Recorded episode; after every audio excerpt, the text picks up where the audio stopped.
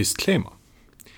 In H.P. Lovecrafts Werken sind Themen wie Rassismus und Fremdenfeindlichkeit keine Seltenheit. Auch sein Frauenbild war ein Produkt seiner Zeit.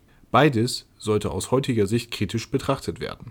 Auch wenn wir Lovecrafts Werke schätzen, verurteilen wir diese Sichtweise.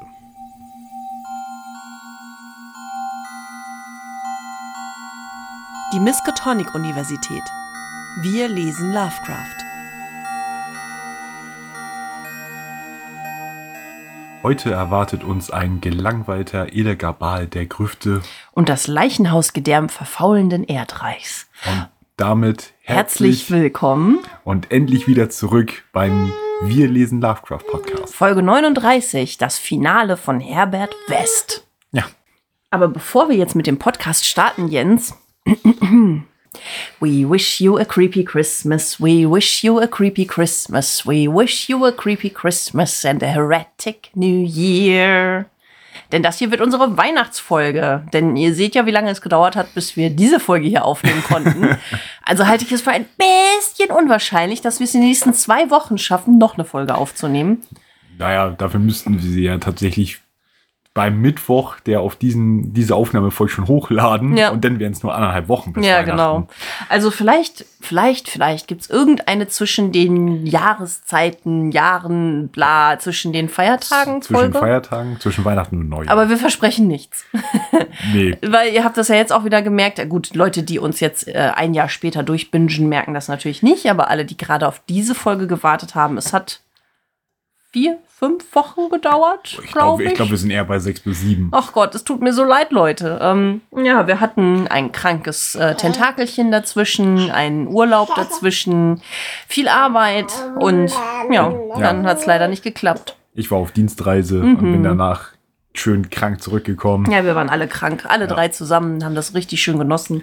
Ja, Ne? genau. Der genossen. das Ektoplasma ist aus der Nase und aus den Tentakeln geflossen. Ja. Reden wir nicht darüber. Ähm, genau, also Folge 39. Und nachdem das jetzt so lange gedauert hat, bis wir wieder eine Folge aufnehmen, sollten wir vielleicht allen nochmal Erinnerungen rufen, wer wir sind und was wir machen. Ähm, hallo, ich bin Jens. Und ich bin Katja. und wir lesen Lovecraft. Wir lesen in jeder Folge eine Geschichte oder einen Teil einer Geschichte von H.P. Lovecraft. Und wir lesen sie euch jetzt nicht vor, sondern wir sprechen darüber. Wir fassen euch zusammen, was passiert in der Geschichte. Und dann reden wir über unsere Eindrücke, spannende Hintergrundfacts und Wissenswertes und überlegen uns eine Rollenspielumsetzung zu der Geschichte. Und da wir ja mittlerweile auch eine wundervolle Community haben, die uns nicht nur finanziell und mit ganz viel Liebe supportet, sondern auch mit jeder Menge Gedanken und Anregungen, gucken wir dann immer im Studentenwohnheim unserer Universität nochmal am schwarzen Brett vorbei, was ihr uns so geschrieben habt. Genau. So sieht das aus. Hast du irgendwas noch vorweg, worüber wir reden sollten? Ja, eine Ja. Hausaufgabe. Ja, du hattest letztes Mal eine Hausaufgabe. Ja. Erzähl, was Voll. war deine Hausaufgabe? Und zwar sollte ich herausfinden, welche andere Geschichte von H.P. Lovecraft auch im Homebrew Magazine erschienen ist. Ah, stimmt, wir hatten ja Gesundheit. Hier fliegt wieder das Ektoplasma. stimmt, Herbert West ist ja in dieser sehr lustigen Amateurzeitschrift namens Homebrew Magazine erschienen, ne? Ja, das Mhm. Homebrew Magazine. Ja, Ich weiß gar nicht, Magazine ist, glaube ich, kein offizieller Teil des Namens, aber ja. das Homebrew. Das Homebrew Number One, Ausgabe 1. Ja, genau. Und welche ist es? Es ist, äh, auf Englisch heißt es The Lurking Fear. Mm. Also die lauernde Furcht. Klingt gut. Ja. In welchem Jahr hat er sie geschrieben? Wann werden wir uns damit beschäftigen? Ähm, geschrieben muss zwei, also 1922, also wir werden uns noch dieses Schriftstellerjahr von Lovecraft damit noch beschäftigen. Sehr wir, schön. wir sind jetzt ja nach 1922 rübergewechselt. Aha, also kommt das bald. Genau, weil es ist äh, im Januar bis April 1923 erschienen. Also Mm, es erwartet uns auch wieder eine Episodengeschichte. Aha, so wie jetzt auch. So wie jetzt auch. Genau, bei Herbert West, wir haben ja auch mehrere Folgen dazu aufgenommen, hat er das in sechs Kapiteln geschrieben, alle mit wunderbar palpigen Überschriften. Und äh, wir haben gesagt, in jeder Folge zwei Kapitel. Ja. Und dementsprechend in dieser dritten Episode zu Herbert West erwarten euch Kapitel 5 und 6. Ja. Und endlich äh, unsere, Unsere Rollenspiele umsetzen, ja genau. Ja, genau. Gut. Dann lass uns doch direkt in die Bibliothek gehen zu den letzten zwei Kapiteln. Denn ich muss sagen, ich finde, gerade das fünfte Kapitel ist für mich das beste Kapitel gewesen. Okay. Ja, Na dann. auf geht's. Wir begeben uns in einen geheimen Raum in der Ohrenbibliothek. Unter Dr. Armitages wachsamen Augen lesen wir das nächste Werk von H.P. Lovecraft.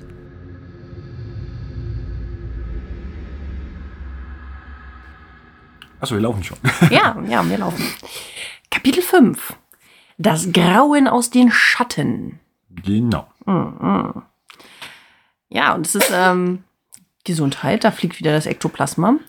Ähm, es ist eine interessante Zeit, in der dieses Kapitel spielt, denn äh, wir befinden uns im Jahr 1915. Mhm. Der große Krieg tobt. Heute auch unter dem Namen Erster Weltkrieg bekannt. Damals nicht. Nee, damals war es nur der große Krieg. Ja. Und unser namenloser Protagonist, der treu dackelige Anhänger von Herbert West, der ihm in allem folgt, auch wenn er sich immer mehr gruselt vor dem, was er tut, ist Arzt im Rang eines Oberleutnants in einem kanadischen Regiment in Flandern. Ja. Ja. Und er ist weiterhin der unverzichtbare Assistent von Dr. Herbert West. Ja. Jena hat sich freiwillig gemeldet, in die, in die kanadische Armee einzutreten. Ja, komisch. Also warum wohl? Hm, Krieg, viele Menschen werden verletzt und sterben, jede Menge Leichen. Ja. Und auf die steht Herbert West ja. Mhm. Herbert West ist über einen Major in der kanadischen Armee, hat er sich seinen Posten gesichert.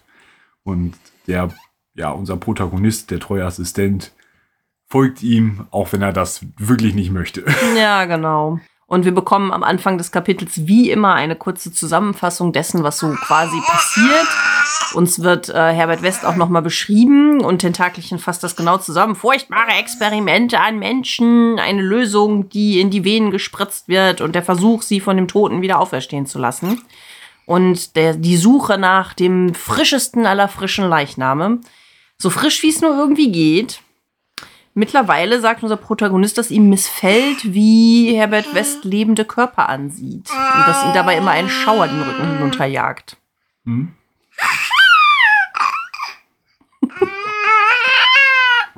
Ja, ich weiß, ich finde das auch ein gutes Kapitel, was jetzt kommt. Ja. Ähm, die Experimente, also das, was bisher gelaufen ist, wurde nochmal zusammengefasst. Oder nicht? Das ist doch die Stelle. Ich habe gerade ein bisschen Überblick verloren. Ja, ja, genau. Und äh, ähm, ja, ähm, West ist abgestumpft seit der Sache in Bolton, wo er ja jemanden betäubt hat, um ihn dann praktisch direkt vor dem Experiment zu, äh, zu töten. Mhm.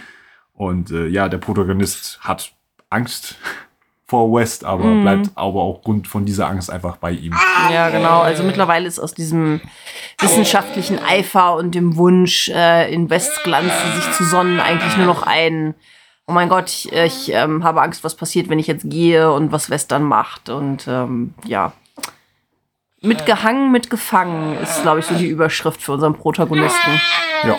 Es tritt eine Veränderung ein. Und zwar West äh, strebt jetzt nicht mehr nur danach, ganze Körper zu reanimieren, sondern jetzt auch Körperteile. Mhm, genau. Und er hat jetzt sich etwas beschafft, das er benutzt, was sehr außergewöhnlich ist.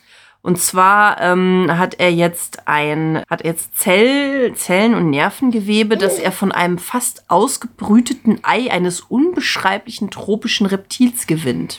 Ja. Sehr abstrus. Ja. Und das Ko- benutzt kommt, er. Ja, kommt auch irgendwie so ein bisschen aus dem Nichts. Also es Ja. gibt auch keine Begründung davon, warum Mhm. das irgendwie interessant sein konnte, sondern es äh, wird einfach gedroppt. Ja, genau. Also wo Lovecraft ja sonst hier bei Herbert West manchmal so richtig akribische wissenschaftliche Erklärungen zu geben versucht, hier nicht. Genau. Ähm. Und äh, ja, We West stellt zwei neue Thesen auf. Ja, ganz spannend. Äh, die erste These ist, äh, kann es ein Bewusstsein ohne Gehirn geben, zum Beispiel nur durch das Rückenmark und diversen äh, Nervenzentren? Mhm. Also kann der menschliche Körper handeln ohne Kopf? Genau, und dann die zweite ist, ob es irgendeine Form von ätherischer Beziehung zwischen den einzelnen ähm, Körperteilen gibt und wenn man die chirurgisch voneinander trennt, ob sie dann noch irgendwie ein, eine, eine Verbindung zueinander haben. Ja, grob übersetzt, kann ein, ein abgetrennter Kopf noch mit seinem Körper irgendwie kommunizieren. Genau, und ich finde ganz schön, äh, nachdem diese zwei Thesen aufgestellt wurden, sagt unser Protagonist ganz trocken, all diese Forschungsarbeit erfordert eine ungeheure Zufuhr an frisch geschlachtetem menschlichem Fleisch. Ja, Ja, und was ist dafür besser als ein Weltkrieg? dann äh, springen wir in den Spätmärz 1915 in ein Feldhospital hinter der Grenze von Saint-Éloi. Ich hatte nie Französisch, Französisch, ja. aus, auszusprechen. Ist, ja, ist ja in Flandern, Mhm. Ja, ich glaube nicht, dass es St. Aloy ist. weil er nicht. Nee, vielleicht würde man es in, in England oder Amerika so aussprechen, aber ja, genau. Also wir springen jetzt in den, in den eigentlichen Handlungsstrang dieses Kapitels. Ähm, Herbert West ähm, als Chirurg hat von äh, seinem Regiment eine Scheune bekommen, in der er arbeitet, ein scheunenartiges großes Gebäude. Und so wie ich das verstanden habe, äh, hat er sich da wieder so ein privates Labor eingerichtet. Genau, also- auf der Ostseite des Gebäudes. Genau, also einiges ist ein Feld, Feldlazarett, Feldhospital. Mhm. Und äh, er hat so seinen eigenen Bereich bekommen, in dem er experimentieren darf. Ja. Und zwar hat er sich die Freigabe dafür geholt, unter dem Vorwand, neue innovative Methoden entwickeln zu wollen, um hoffnungslose Fälle behandeln zu können. Genau, und er verbringt, ver, vollbringt auch tatsächlich an manchen verwundeten Soldaten regelrechte chirurgische Wunder. Also er ist auch wirklich der begnadete Arzt. Ich glaube, deswegen lässt man ihn auch ein bisschen schalten und walten. So, er hat schon viele von meinen Männern gerettet. Ich will gar nicht so genau wissen, was er da hinten macht. Ja, gerade unter solchen Sachen wie, dass manchmal aus diesem abgetrennten Labor von West Schüsse zu hören sind. Ja, genau. ja, wir sind hier im Krieg. Äh, naja, ist vielleicht komisch, dass hier in einem Hospital auch geschossen wird, aber lass uns nicht weiter danach Ja, ja. fragen. Ja, ja, genau. Mm, ja. Ja. Genau, denn äh, Dr. Wests wiederbelebte Versuchsobjekte waren nicht für lange Existenz oder großes Publikum bestimmt. Das ist auch ein sehr makabrer Satz. Ja.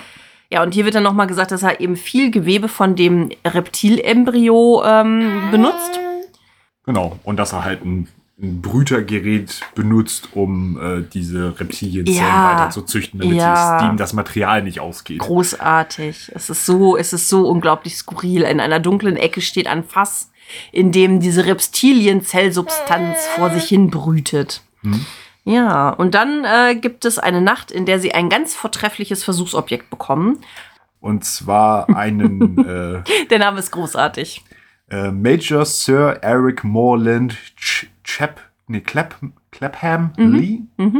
Eric Morland Clapham Lee, genau. Träger des Ordens für hervorragende Dienste. Selber ein großer Chirurg und ähm, wurde eben dem Sektor, in dem Herbert West arbeitet, zugewiesen und kommt jetzt mit einem Flugzeug angereist. Er ist auch eben, eben jener Freund beziehungsweise Bekannter von Herbert West, der ihnen beiden die Stelle im Regiment besorgt hat. Ja, und der auch an Wests Studien sehr interessiert ist. Ja. Und leider, leider, ach verdammt, wird er direkt über seinem Ziel, wird das Flugzeug abgeschossen. Spektakulär und schrecklich ist der Absturz. Und der große Chirurg liegt nahezu enthauptet, aber ansonsten vollkommen intakt in diesem Flugzeugwrack. Genau. Und Herbert West denkt sich, Mensch, gucken wir doch mal, was die Katze uns vor die Haustür gelegt hat. Ja, ähm, genau. Dann trennt Westmorelands Kopf final ab. Also es wird noch vollständig ähm, gemacht und äh, legt diesen Kopf zur Konservierung, große Gänsefüßchen, in das Fass mit diesem Echsen-Embryo-Zellen. Moment, in das Höllenfass mit breiigem Reptilgewebe, um zu zitieren. Ja. genau, da wird der Kopf so reingesteckt. Genau. Wie so ein kleines Osterkörbchen. Oh ja, und dann beginnt er mit seiner Arbeit am Körper. Lovecrafts schuppiges Osterkörbchen. Wie wär's? Ist das unser Folgentitel? Die Leute werden es bereits wissen, wenn sie an dieser Stelle sind. Das stimmt. äh, genau, und danach ähm, kümmert er sich um den restlichen Körper. Er verbindet äh, und vernäht Arterien, Nerven und Venen und schließt diese Öffnung an dem äh, Halsstumpf mit transplantierter Haut. Ähm, und ja, dann injiziert er ihm sein, seine Lösung. Ja, die Leiche beginnt tatsächlich zu zucken. Der Protagonist beginnt so ein bisschen einen, einen kurzen philosophischen E- Exkurs. Ne, West ist dabei, das Mysterium des Lebens in die Kategorie des Mythos zu verweisen. und äh, ja, die Leiche zuckt immer heftiger und beginnt sich dann tatsächlich äh, aufzurichten. Ja, genau. Und beginnt wild mit dem Arm zu rudern und äh, die Beine werden angezogen und äh, ja, äh, die Arme wedeln verzweifelt. Naja, er sagt dann, streckt das kopflose Ding seine Arme in einer Gebärde aus, die unverkennbar eine der Verzweiflung war, eine denkfähige Verzweiflung. Also es ist kein unkontrolliertes Rumzucken, sondern es ist tatsächlich ein, ein, ein planvoller Ablauf von Bewegungen. Und naja, dann haben wir so eine klassische Lovecraft-Finale. Unser Protagonist beschreibt jetzt, dass jetzt etwas passiert, woran er sich kaum noch richtig erinnern kann, dass er danach so in Schock war, dass er nicht weiß, ob er das jetzt wieder richtig wiedergibt. Alles, um jetzt mal wieder so einen kleinen Schleier von könnte vielleicht doch auch Einbildung gewesen sein, über die Szenerie zu ziehen. Denn ähm, in einem einzigen großen Augenblick vollständiger Vernichtung wird das Gebäude durch einen Kataklysmus deutschen Granatfeuers ausgelöscht. Und mitten in diesem Bombardement aber bemerkt unser Protagonist ähm, ein Geräusch, eine Stimme, die ähm, hinten aus dem Raum erklingt. Und zwar ist es die Stimme aus dem großen zugedeckten Fass. Und sie sagt, Spring, Ronald, um Gottes Willen, spring. Also vielleicht der Ausruf, den unser toter, kopfloser Clapham Lee im Momente seines Todes gerufen hätte. Ja, und damit endet das Kapitel. Ähm, genau. Dam, dam, dam. Ja.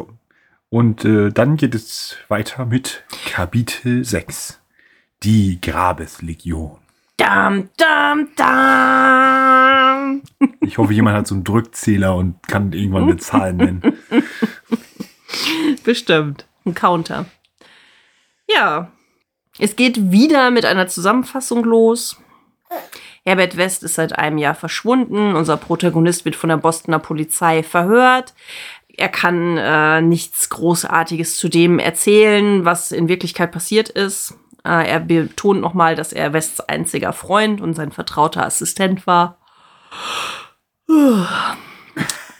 Ja, es ist ein bisschen ermüdend, zum sechsten Mal die Zusammenfassung zu lesen. Ganz interessant auch, äh, dass er hier jetzt ähm, dann in seiner Zusammenfassung zugibt, dass äh, West eines Tages sich ein lebendiges Versuchsobjekt beschafft hat und es getötet hat, um es dann wieder zu beleben. Das ist das erste Mal, dass er das zugibt. Äh, dann gibt es noch mal die ähm, Zusammenfassung der verschiedenen Versuchsobjekte. Einer, der Professor aus Arkham, der kannibalische Taten begangen hat. Ähm, im Irrenhaus gelandet ist. Dann gibt es noch mal eine kurze Zusammenfassung von unserem Major Sir Eric Morland Clapham Lee, dessen Kopf ja vom Rumpf getrennt wurde und dass das Gebäude durch eine Granate ausradiert worden ist. Und West, ähm, ja, konnte sich nie so sicher sein, ähm, weil die zwei ja die einzigen Überlebenden waren, aber er hat schauderhafte Hypothesen über die etwaigen Taten eines kopflosen Arztes, der die Macht zur Wiedererweckung der Toten besitzt. Ähm, was ja so ein bisschen daraus schließen lässt, dass man äh, unseren Major Clapham Lee nicht gefunden hat in den Trümmern. Hm. Hm. Nun, jedenfalls gehen wir jetzt in unseren letzten Schauplatz. Und zwar äh, Wests letztes Kapi Quartier befindet sich in einem altehrwürdigen Haus von großer Eleganz, das einen der ältesten Friedhöfe Bostons überblickt. Ach ja, wie trefflich mal wieder in der Nähe eines Friedhofs. Ja. Ein schönes Kolonialzeitgebäude, ähm, groß mit allem, was man so braucht. Und auch darin wird wieder ein Labor eingebaut. Äh, und es gibt praktischerweise einen Keller mit einem gewaltigen Verbrennungsofen, den Westader einbauen lässt, damit ja. all die makabren Experimente final ausradiert werden können. Genau, bei diesen äh, Arbeiten, wo die, ja, die Leute den Raum ausschachten, wird eine äh, gemauerte Steinwand gefunden. Wie sich herausstellt, gehört die zu einer alten Ga äh, Grabkammer der Everills, so heißt wohl die Familie wo äh, 1768 die letzte Bestattung stattgefunden hat. Und äh, zur Überraschung unseres Protagonisten lässt West praktisch nicht die Wand aufbrechen und nutzt das gleich mit, sondern lässt einfach die Wand verputzen. Ja. Hm. Wests Verstand befindet sich in einem Niedergang sein Körper ist, bleibt aber unverändert. Und ich glaube, es gibt wieder eine Beschreibung, wie mm. er aussieht. Blond, ja, ja. Ruhig, kalt, schlank und blond mit einer Brille vor den blauen Augen und voll allgemein jugendlichem Aussehen, welches die Jahre und Schrecknisse unverändert zu belassen schien. Genau. Und äh, ja, dann beginnt der Anfang vom Ende von Dr. Herbert West. ähm, in der Zeitung steht, was in etwa 50, im 50 Meilen entfernten Sefton im Irrenhaus, wo ein gewisser Professor aus Arkham ja äh, Den Kopf gegen die Wand schlägt seit genau, vielen Jahren. was dort geschehen sein soll. Und zwar hatte eine Gruppe schweigender Männer das Gelände betreten und äh, ihr Anführer die Wärter geweckt. Äh, ein militärisch anmutender Mann, der sprach ohne die Lippen zu bewegen und dessen Worte scheinbar aus einem Koffer kamen. Das ausdruckslose Gesicht war ansehnlich bis zum Punkt strahlender Schönheit, hatte jedoch ähm, den Anstaltsleiter schockiert, weil es das Licht darauf fiel, sah man, dass es ein Wachsgesicht mit Augen aus bemaltem Glas war. Genau. Und äh, dieser Mann und seine Begleiter verlangten die Herausgabe des kannibalischen Monstrums.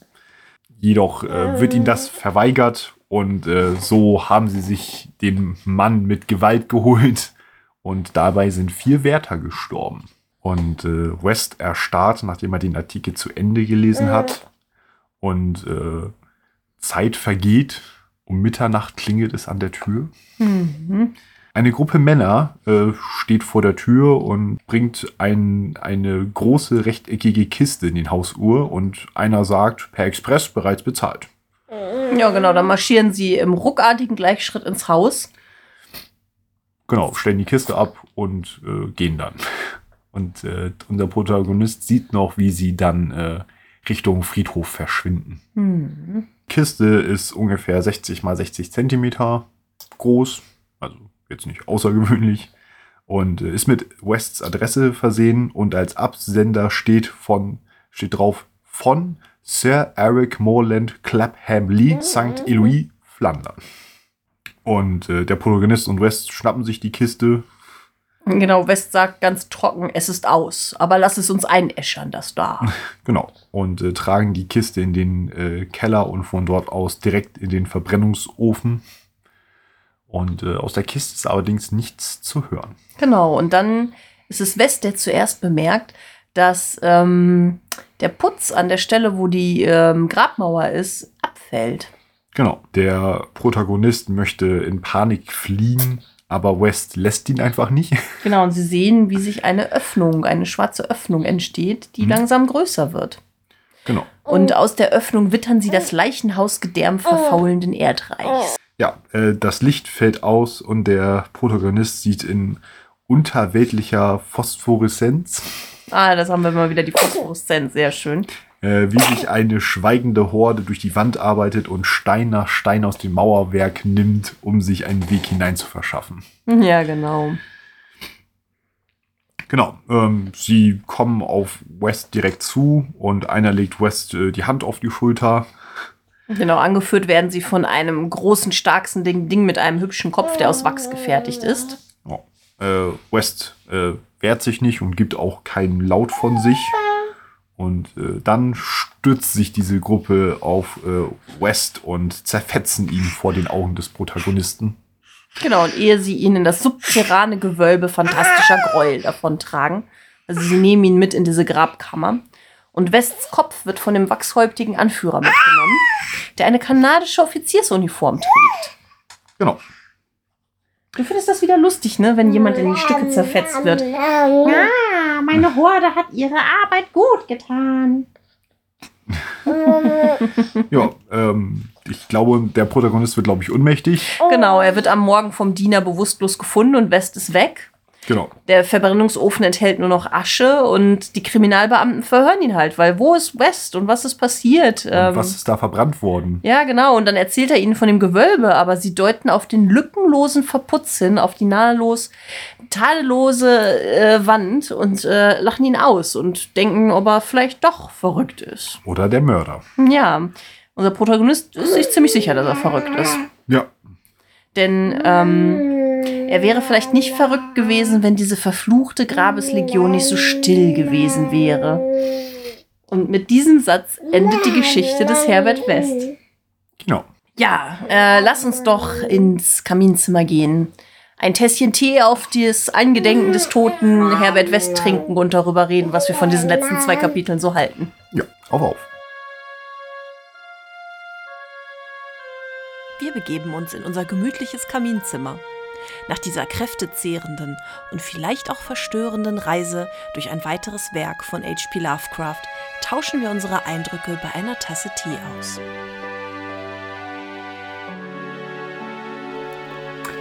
Äh, ja. Kapitel 5 und 6. Wie ist dein Eindruck? Naja, ich habe ja schon die ganze Zeit gesagt, oh, freu dich auf Kapitel 5, freu dich auf Kapitel 5. Es wird so cool, es wird so cool, es wird so cool. Bist du unterwältigt? Habe ich zu viel versprochen? Es ist schon, schon das beste Kapitel. Ich war tatsächlich vom, vom finalen letzten Kap Kapitel war ich hart unterwältigt. Ja, das ist wirklich, es war ja kein, es endet nicht mit so einem richtigen Knall. Naja, ein bisschen, aber er hat sein Pulver vorher schon verschossen, hat man das Gefühl. Ja, es war. Ich, ich fand es ein bisschen langweilig, aber. Oh, ich fand, es war- waren ein paar Sachen, die fand ich ganz gut. So dieses, ähm, dass dann die Mauer wieder verputzt und, und intakt ist und man sich wirklich fragt, was ist tatsächlich passiert.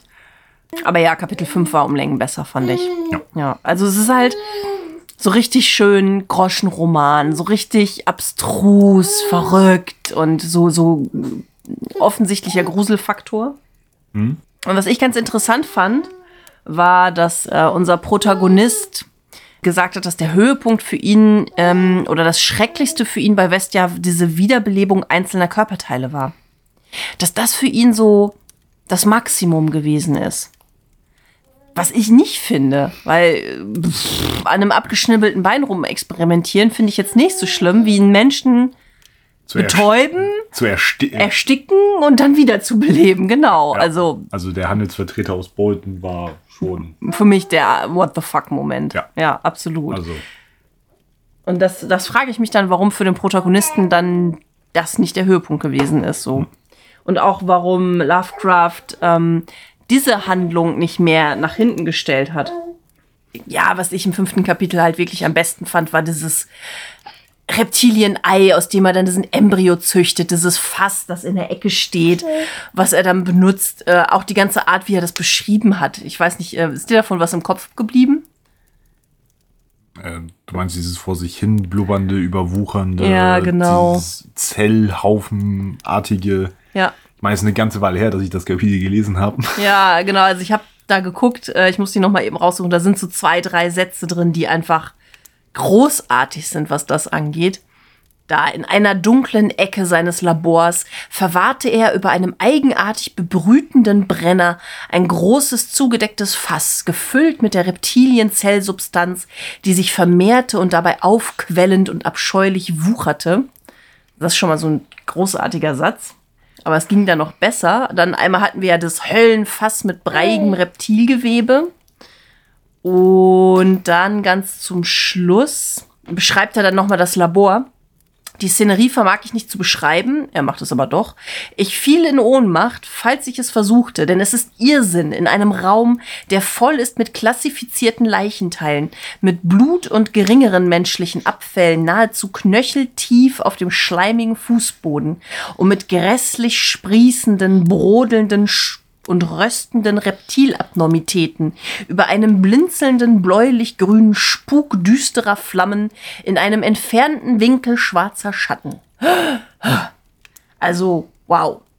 Das ist der adjektivitischste Bandwurmsatz, den Lovecraft seit langem hingekriegt hat. Der geht über einen kompletten Absatz. Ja, aber klasse. Also super lustig. Ähm, was er da so für einen Schrecken aufmacht. Ja. Schleim, Blut und Reptilien. Und geringere menschliche Flüssigkeiten. Ja, ja, ja, genau. Und musstest du auch an Bokrug denken? Nein. Nicht? Nicht bei dem Reptil, bei der Echse? Bang, bang. Für unsere werten ZuhörerInnen ist jetzt gerade keine Zeit vergangen, für uns mehrere Stunden, in denen das Mini-Tentakelchen beschlossen hat, erstmal essen und schlafen zu wollen und wir dann auch gegessen haben. Deswegen haben wir jetzt gerade keine Ahnung, was wir zuletzt gesagt haben, weil wir einfach auf Pause gedrückt haben. Ähm, aber wir waren ja gerade dabei festzustellen, dass für uns der Höhepunkt der, ja, Grausamkeiten der Experimente. ja, und, und wie nennt man das, wenn jemand so, so gar keine Skrupel, Skrupellosigkeit.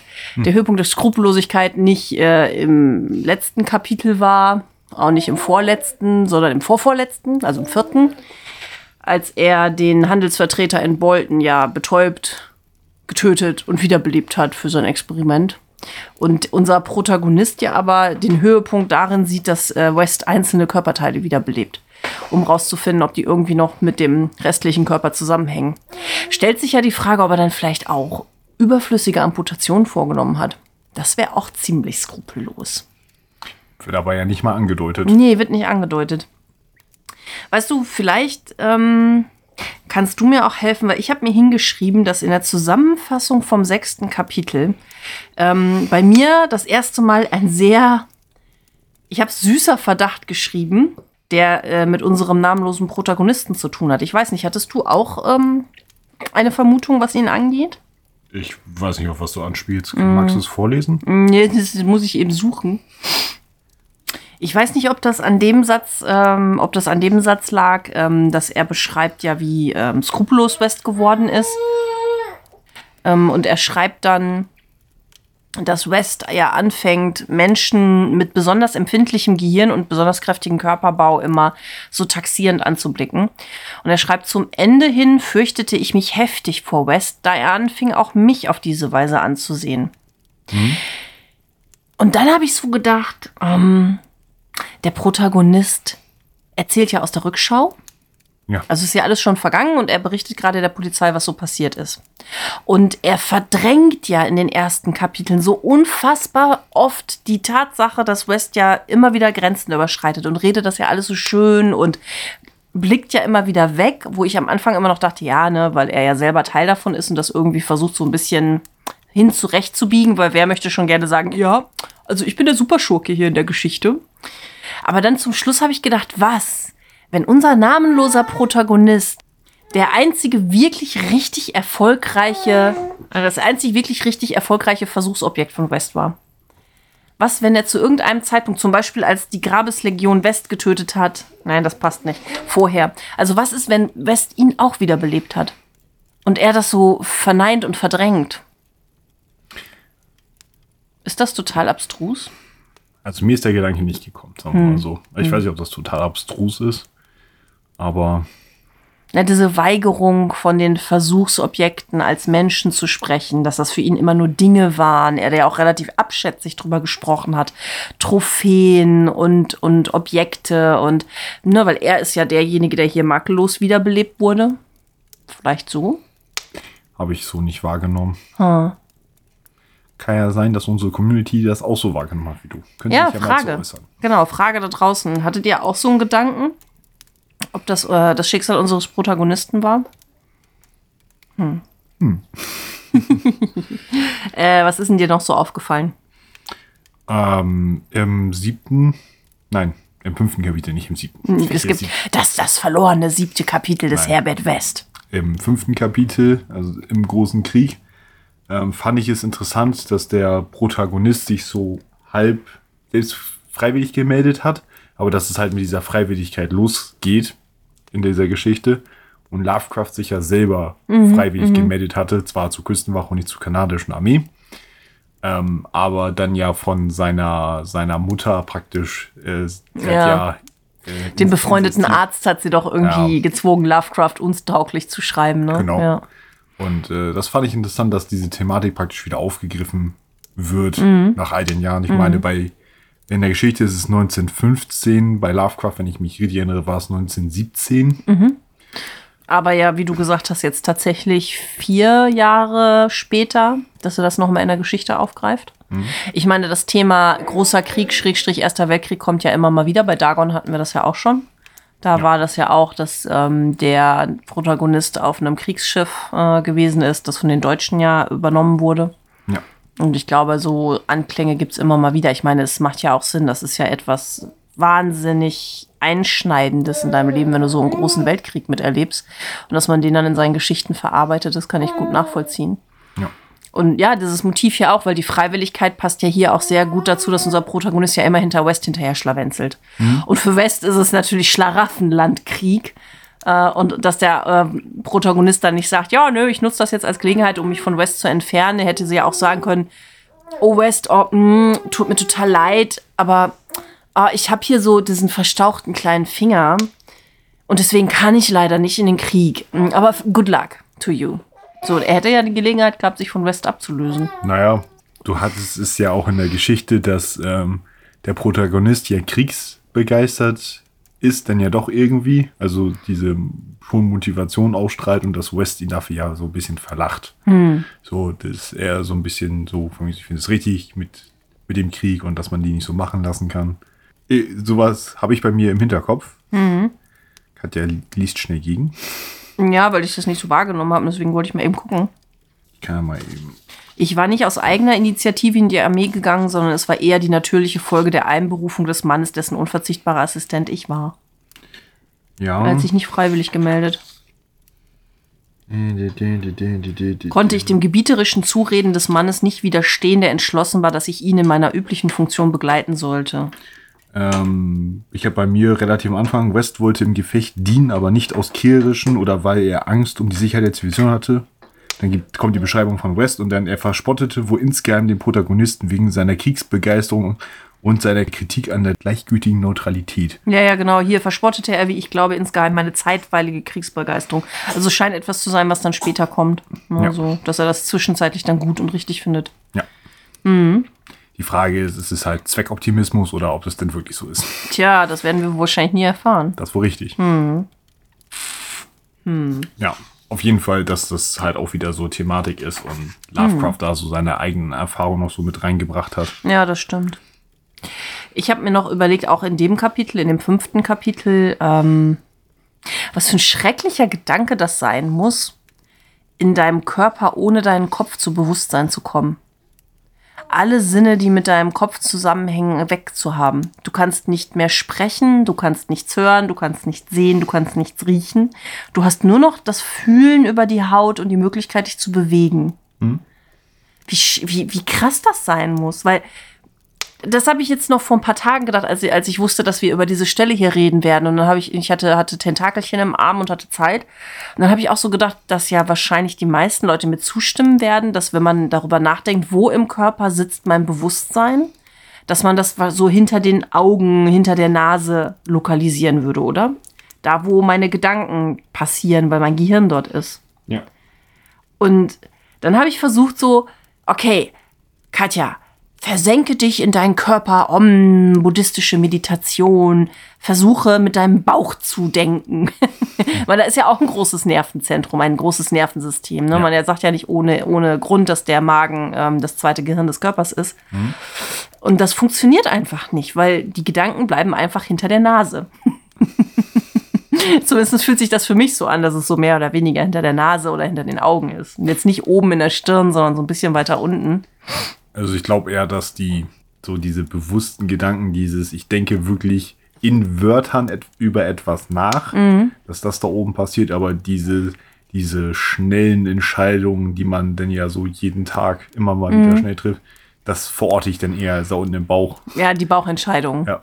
Ähm, aber ich rede ja wirklich, ich rede ja über das Bewusstsein. Also mein Ja. Bewusstsein, mein Ich. Das, das, was ich Ich nennen würde. Wo ich sage, wenn du mir jetzt einen Arm abtrennst, bin ich ja immer noch ich. Wenn du mir ein Bein abtrennst, bin ich immer noch ich. Aber wenn du mir den Kopf abtrennst, Bist du tot?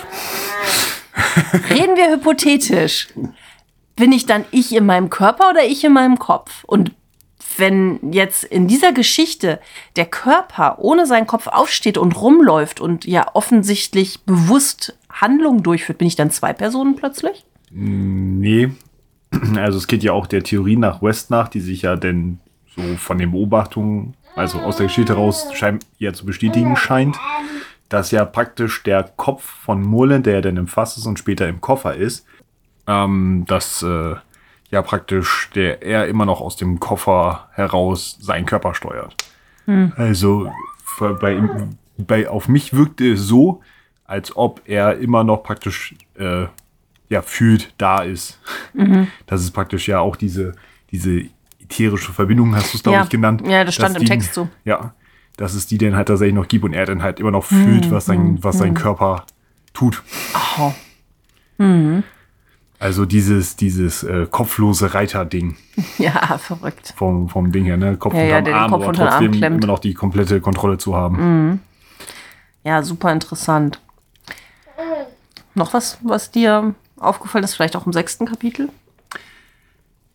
Ja, äh, ich äh, finde das Ende merkwürdig. Also für jemanden, der wie, wie Herbert West ja immer dargestellt wird, so dieses strebsame, ich will, will allen beweisen, dass ich recht haben, immer auch gegen alle Widerstände, egal was kommt, immer ankämpfen. Und dann so dieses, ja, ich habe verloren. Aber lass uns trotzdem die Kiste noch verbrennen. Aber es hat ja sowieso alles keinen Sinn mehr. Aber passt das nicht tatsächlich so, dass, dass er ganz nüchtern sagt, ja, okay, Schachmatt? Statt, oh mein Gott, Hilfe, nein, ich will sterben. Ah! Ist das nicht dann eher dieses kühle, rationale, so, ja, okay, ich bin jetzt hier in meinem Haus, da unten sind die Dudes, es gibt jetzt nichts mehr, was ich machen kann, scheiße gelaufen? Ja, aber woher, also erstmal, woher weiß er denn, dass die Dudes da unten in seinem Keller sind, weiß er ja nicht. Nee, dass sie im Keller sind nicht, aber dass sie halt da sind. Ne? Sie haben ihm ja jetzt erstmal die Kiste gebracht, so. Ja, ja, also er hat die Geschichte gelesen, kon konnte eins zu eins zusammenrechnen und so, dass äh, die jetzt direkt hinter ihm her sind und ja auch schon in den ganzen Kapiteln davor immer gesagt wurde, er fühlt sich verfolgt, er guckt Ja. über die Schulter und so weiter. Vielleicht ist er auch müde. Vielleicht möchte er auch nicht mehr. Weil äh, das ist ja auch, wie du schon gesagt hast, ein Element, was der Protagonist immer wieder beschreibt, dass West immer sehr paranoid ist, immer über seine Schulter guckt, immer Angst hat. Und wenn du jetzt überlegst, jahrelange Angst, dazu dann jahrelang diese anstrengenden Experimente und der Krieg, vielleicht ist er am Ende angekommen. Also ich hätte eher zu West noch so ein finales Aufbäumen erwartet und nicht so ein, Resignieren. ja, also ja, ich, ich hätte gedacht, dass er, dass er noch ir- irgendein Ass im Ärmel hat. So, so, ich meine, er hat ja auch keine Skrupel, seine sonstigen Kreationen zu erschießen oder sowas. Also er nimmt nicht mal eine Waffe zur Hand, obwohl er sie ja offensichtlich besitzt. Wo sind hier die sechs Schüsse um Mitternacht? Again. Ja, also mal abgesehen davon, was ja auch so ein komisches Ding ist, weil du hast ja den allerersten, der ist ja einfach verschwunden. So, der versucht in sein Grab zurückgekommen, hat festgestellt, okay, das funktioniert nicht und ist weg. So, danach hatten wir den Professor, der nach Sefton gekommen ist. Der ist ja raus. Dann hatten wir den Boxer, der ja offensichtlich dann, auf den ja geschossen wurde, sechs Schüsse um Mitternacht. So, aber es wird ja dann von wegen so, es wird ja nicht mal angedeutet, dass der dann in die Dunkelheit verschwunden ist oder irgendwas, sondern es bleibt ja einfach so stehen. Es Ja. klang halt in der Geschichte eigentlich als eher angültig, als hätte er ihm Mhm. Erledigt. Sechs, sechs Kugeln in Herz, Kopf und keine Ahnung Mhm. was getrieben und dann gesagt, alles klar, äh, lass mal wieder vergraben oder Mhm. verbrennen oder keine Ahnung was. Ähm, Es ist nicht tot, was ewig liegt. ja. Ja, ja, ja, klar. Also das, das gehört, glaube ich, aber auch dazu. Das ist ja wieder dieses Lovecraftsche uns ähm, rumtheoretisieren lassen, viele Sachen offen lassen, viele Möglichkeiten in den Raum zu stellen. Oh, und ist dir aufgefallen, dass er wieder einen Kunstgriff gemacht hat, den wir total dämlich finden, dass es wieder ein, ein Deus Ex Machina gibt? Äh, Im Sinne von was? Also dieses Unmächtig-Ding oder was meinst du? Nee, nee, ich meine, im fünften Kapitel haben wir einen Kniff, den er bei das Bild im Haus gemacht hat. Achso, der, der Blitzschlag, Ja. Schräg, Schräg, der. Artillerieeinschlag der Deutschen. Genau, ja. Da war es doch auch dieses, wir haben den Höhepunkt erreicht, es wurde enthüllt und dann, bam, gab es einen großen Blitzschlag. Ich wurde ohnmächtig, aber ich wurde irgendwie gerettet und kann deswegen diese Geschichte hier erzählen, aber alles andere ist hinüber. Ja. Und genau eins zu eins, das gleiche macht er hier wieder. Großer Granateneinschlag, oh bam, bam, ich werde ohnmächtig, irgendwie aber gerettet, alles andere ist hinüber. Mm. Ja. Aber ich kann noch davon erzählen. Also West ist, vor allen Dingen ist es ja denn, ne? West hat's rausgeschafft, der Protagonist hat's rausgeschafft und Clapham Lee. und Clapham Lee hat's rausgeschafft. Ja. So von wegen so, ja okay, und in dem Lazarett, wo noch so 120 kanadische Soldaten Frieden jagen, die ist sind ja- alle, ja- alle, alle tot. Das wissen wir nicht, aber das, das wird ja nicht gesagt, weil die sind ja so irrelevant unwichtig. Das ist ja nur Hintergrundrauschen. ja. Also weiß ich nicht. Aber das, das ist mir noch eingefallen, wo ich gelesen habe und gedacht habe, da, again, wie unkreativ. Da. ja, aber dafür auf der anderen Seite im sechsten Kapitel wieder ein sehr schönes klassisches Element. Eine alte Begräbnisstätte unter dem Haus. Ah, so viele Möglichkeiten, so viele Theorien, die da sofort aufploppen können. Ja, ja, auch alleine dieses Warum das Loch dann wieder so fein verputzt ist, dass es aussieht, als wäre nichts gewesen, hat sich der Protagonist doch eingebildet. Hat er doch West umgebracht und eingeäschert. Gab es West nie? Ist West eine abgespaltene Persönlichkeit von ihm, gerade on the fly die Theorie, ist der Protagonist West. Aber warum befragt die Polizei ihn dann zu dem Verschwinden von West? Das macht nicht so viel Sinn. Vielleicht ist er ja, vielleicht ist er schon ganz lange in der Irrenanstalt von Sefton und hat sich das alles andere nur ausgedacht. ja, es passt auch alles nicht. Nee. Nee, es passt nicht. Aber es wäre ein schöner Gedanke gewesen, wenn das gepasst hätte. So jetzt so, wenn wir sitzen so, plötzlich passen alle Puzzlesteine zusammen. Der Protagonist und West sind ein und dieselbe Person. bam, bam, bam. Und ich bin mir sicher, es war mein letztes. Ja, ja. Meinst du, ich kriege noch einen unter? Ja, vielleicht bei deiner Rollenspielidee. Hm, Ja, vielleicht. Aha, aber ich habe noch eine Alliteration für dich. Lovecrafts ekliger Echseneintopf. Ist auch ein Favorit für den Folgentitel. So, so. Sch- Tentakelchen findet den auch gut. Alliterationen sind immer gut. Ja. Ja. Aber nochmal so auf das Ende zurückkommen. Ja. Ich wundere mich halt einfach. Ich finde, ich finde, es passt einfach nicht zu West, dass Ja. er das so, dass er einfach aufgibt. Dass er von wegen so, ja, okay, es sind äh, fünf gegen ein verloren. So. Was? Ja, ich, ich denke mal, dass Lovecraft da einfach wieder, so sehr er hier in Klischees arbeitet, da jetzt deine Erwartungshaltung einfach durchbrechen wollte. West kämpft nicht. Nein, nein, nein. ja, schönes Ding. Wie sieht's aus? Ähm, wir hatten ja unsere Lieblingsformulierung. Bei mir war es ja, ich habe aus Kapitel 6 meine Lieblingsformulierung genommen, das Leichenhausgedärm verfaulenden Erdreichs. Das war der Geruch, der aus diesem Loch kam, als die Mauer sich geöffnet hat, final.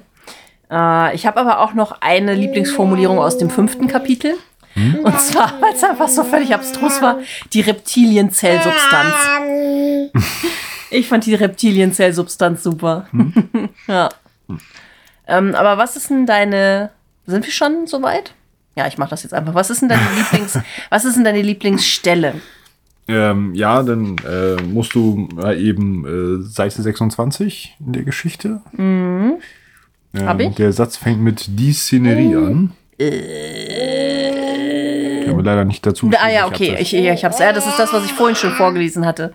Ja, der, der, der Lovecraftsche Adjektivitis Bandwurmsatz. Ah, okay, Ja. Möchtest du, dass ich es dir nochmal vorlese? Ja, bitte. Okay. Du musst jetzt mal nach unten, damit ich nicht so höre. Die Szenerie vermag ich nicht zu beschreiben. Ich fiele in Ohnmacht, falls ich es versuchte, denn es ist Irrsinn in einem Raum, der voll ist mit klassifizierten Leichenteilen, mit Blut und geringeren menschlichen Abfällen, nahezu knöcheltief auf dem schleimigen Fußboden und mit grässlich sprießenden, brodelnden und röstenden Reptilabnormitäten über einem blinzelnden, bläulich-grünen Spuk düsterer Flammen in einem entfernten Winkel schwarzer Schatten. Und liebe Grüße an den armen Niklas, der das übersetzen musste und in eine Form gebracht hat, dass man es irgendwie verstehen kann. Respekt. Ja, ist eine, ist eine sehr coole Stelle, da hast du recht. Äh, ich muss mal eben einmal ins Englische gehen. Ich glaube, dass ich mir da meine Lieblingsstelle markiert habe. Nicht Seite 13. Ja, ich habe mir für das Kapitel genau die gleiche Stelle als Lieblingssatz äh, rausgesucht, als Lieblingsstelle. Ähm, und im sechsten Kapitel habe ich als Lieblingsstelle, normalerweise beendete er seine Experimente mit einem Revolver. das fand ich auch gut. Ja, äh, wir haben ja vorhin schon über das Homebrew Magazine gesprochen. Ja, Ich vermute mal schwer, dass Kapitel 5 und 6 in eben selbigen erschienen sind. äh, das ist richtig. Ach, was für eine Überraschung. ja. Ähm, aber dann interessiert mich doch, hast du noch was zu Lovecrafts Leben aus dieser Zeit für uns als Goodie? Ähm, ja. Und zwar ähm, gehen wir in den April 1922. Und zwar arrangiert Sonja Greenie, die zukünftige Miss Lovecraft, ähm, ein äh, Treffen von Lovecraft und einigen, äh, einigen seiner Brieffreunde, die er noch nie persönlich getroffen hat. Und zwar in New York, wo Sonja lebt. Einfach nur ein nettes kleines Picknick oder hat das Treffen einen Hintergrund? Nee, tatsächlich. Also es ging tatsächlich darum, ähm, dass sie die Freunde zusammenbringen wollte. Ähm, darunter ähm, Samuel Laufman, Kleiner. Da ist Ähm, das Mikro. Ja, und äh, Lovecrafts Protégé Frank Long, der, äh, mit dem er ja geschrieben hat, aber so noch nicht kannte. Wie war der mittlere Name nochmal? Wie du ihn rauslässt, damit du ihn nicht aussprechen musst. Wer? Frank Belknap Long? Äh, ich habe hier jetzt nur, ich habe nur Frank Long Also so. Und äh, ja, äh, sie treffen sich. Das ist das erste Mal, dass Lovecraft Neuengland verlässt in seinem Leben. Äh, Die Gruppe trifft sich dort. äh, Es gibt Diskussionsrunden. Sie besuchen Museen, steigen auf das damals höchste Gebäude in New York, das Woolworth, Woolworth Building, Witzig. und äh, stöbern durch zahlreiche Bücherläden. Hm, klingt nach einem erbaulichen Kurzurlaub. Ja, äh, Lovecraft und Loveman äh, übernachten in Sonjas Wohnung. Uh, Love is in the air. Und Sonja schläft bei einer Nachbarin. Ja, das behauptet sie später. Das behauptet sie später. Mm, das liebe Sandwich. So, so. Ähm, sie ist selber, später äh, gibt sie äh, in einem Brief oder in einer Unterhaltung, ich bin mir gerade nicht ganz sicher, sagt sie von wegen so, dass sie von sich selber überrascht ist, dass sie einfach zwei Männern, die sie kaum kannte, einfach ihre Wohnung überlässt. Ja, wirklich. Und äh, ja, sie geht auch mit Lovecraft das allererste Mal mit, äh, in, zu einem, in ein italienisches Restaurant. Lovecraft isst zum ersten Mal in seinem Leben Spaghetti Sehr schön. mit Hackfleischklößen. Und das er, hat das- er, er findet es gut, aber er findet es doof, dass es da immer, dass es ständig Wein gibt. Stimmt. Alkohol. Ah. Immer, immer Alkohol. Ja, wirklich. Lang, war- was war es noch schon, als die Prohibition galt? Äh, wissen wir das alles, weil er das irgendwie in einem Tagebuch aufgeschrieben hat? Oder woher wissen wir Ähm, das? er, Brief? er hat äh, einen, praktisch einen Reise, äh, ja, an, an Freunde geschrieben, was so während dieser Reise passiert ist. Mhm. Und zwar an, oh Gott, mir ist sein Name weggefallen. Cook. Paul ah, W. Cook. Ah, unser er- guter Cook. Ja, Der Mäzen und Förderer. Unterstützer und Förderer, genau. ja. Ähm, an dem hat er das geschrieben.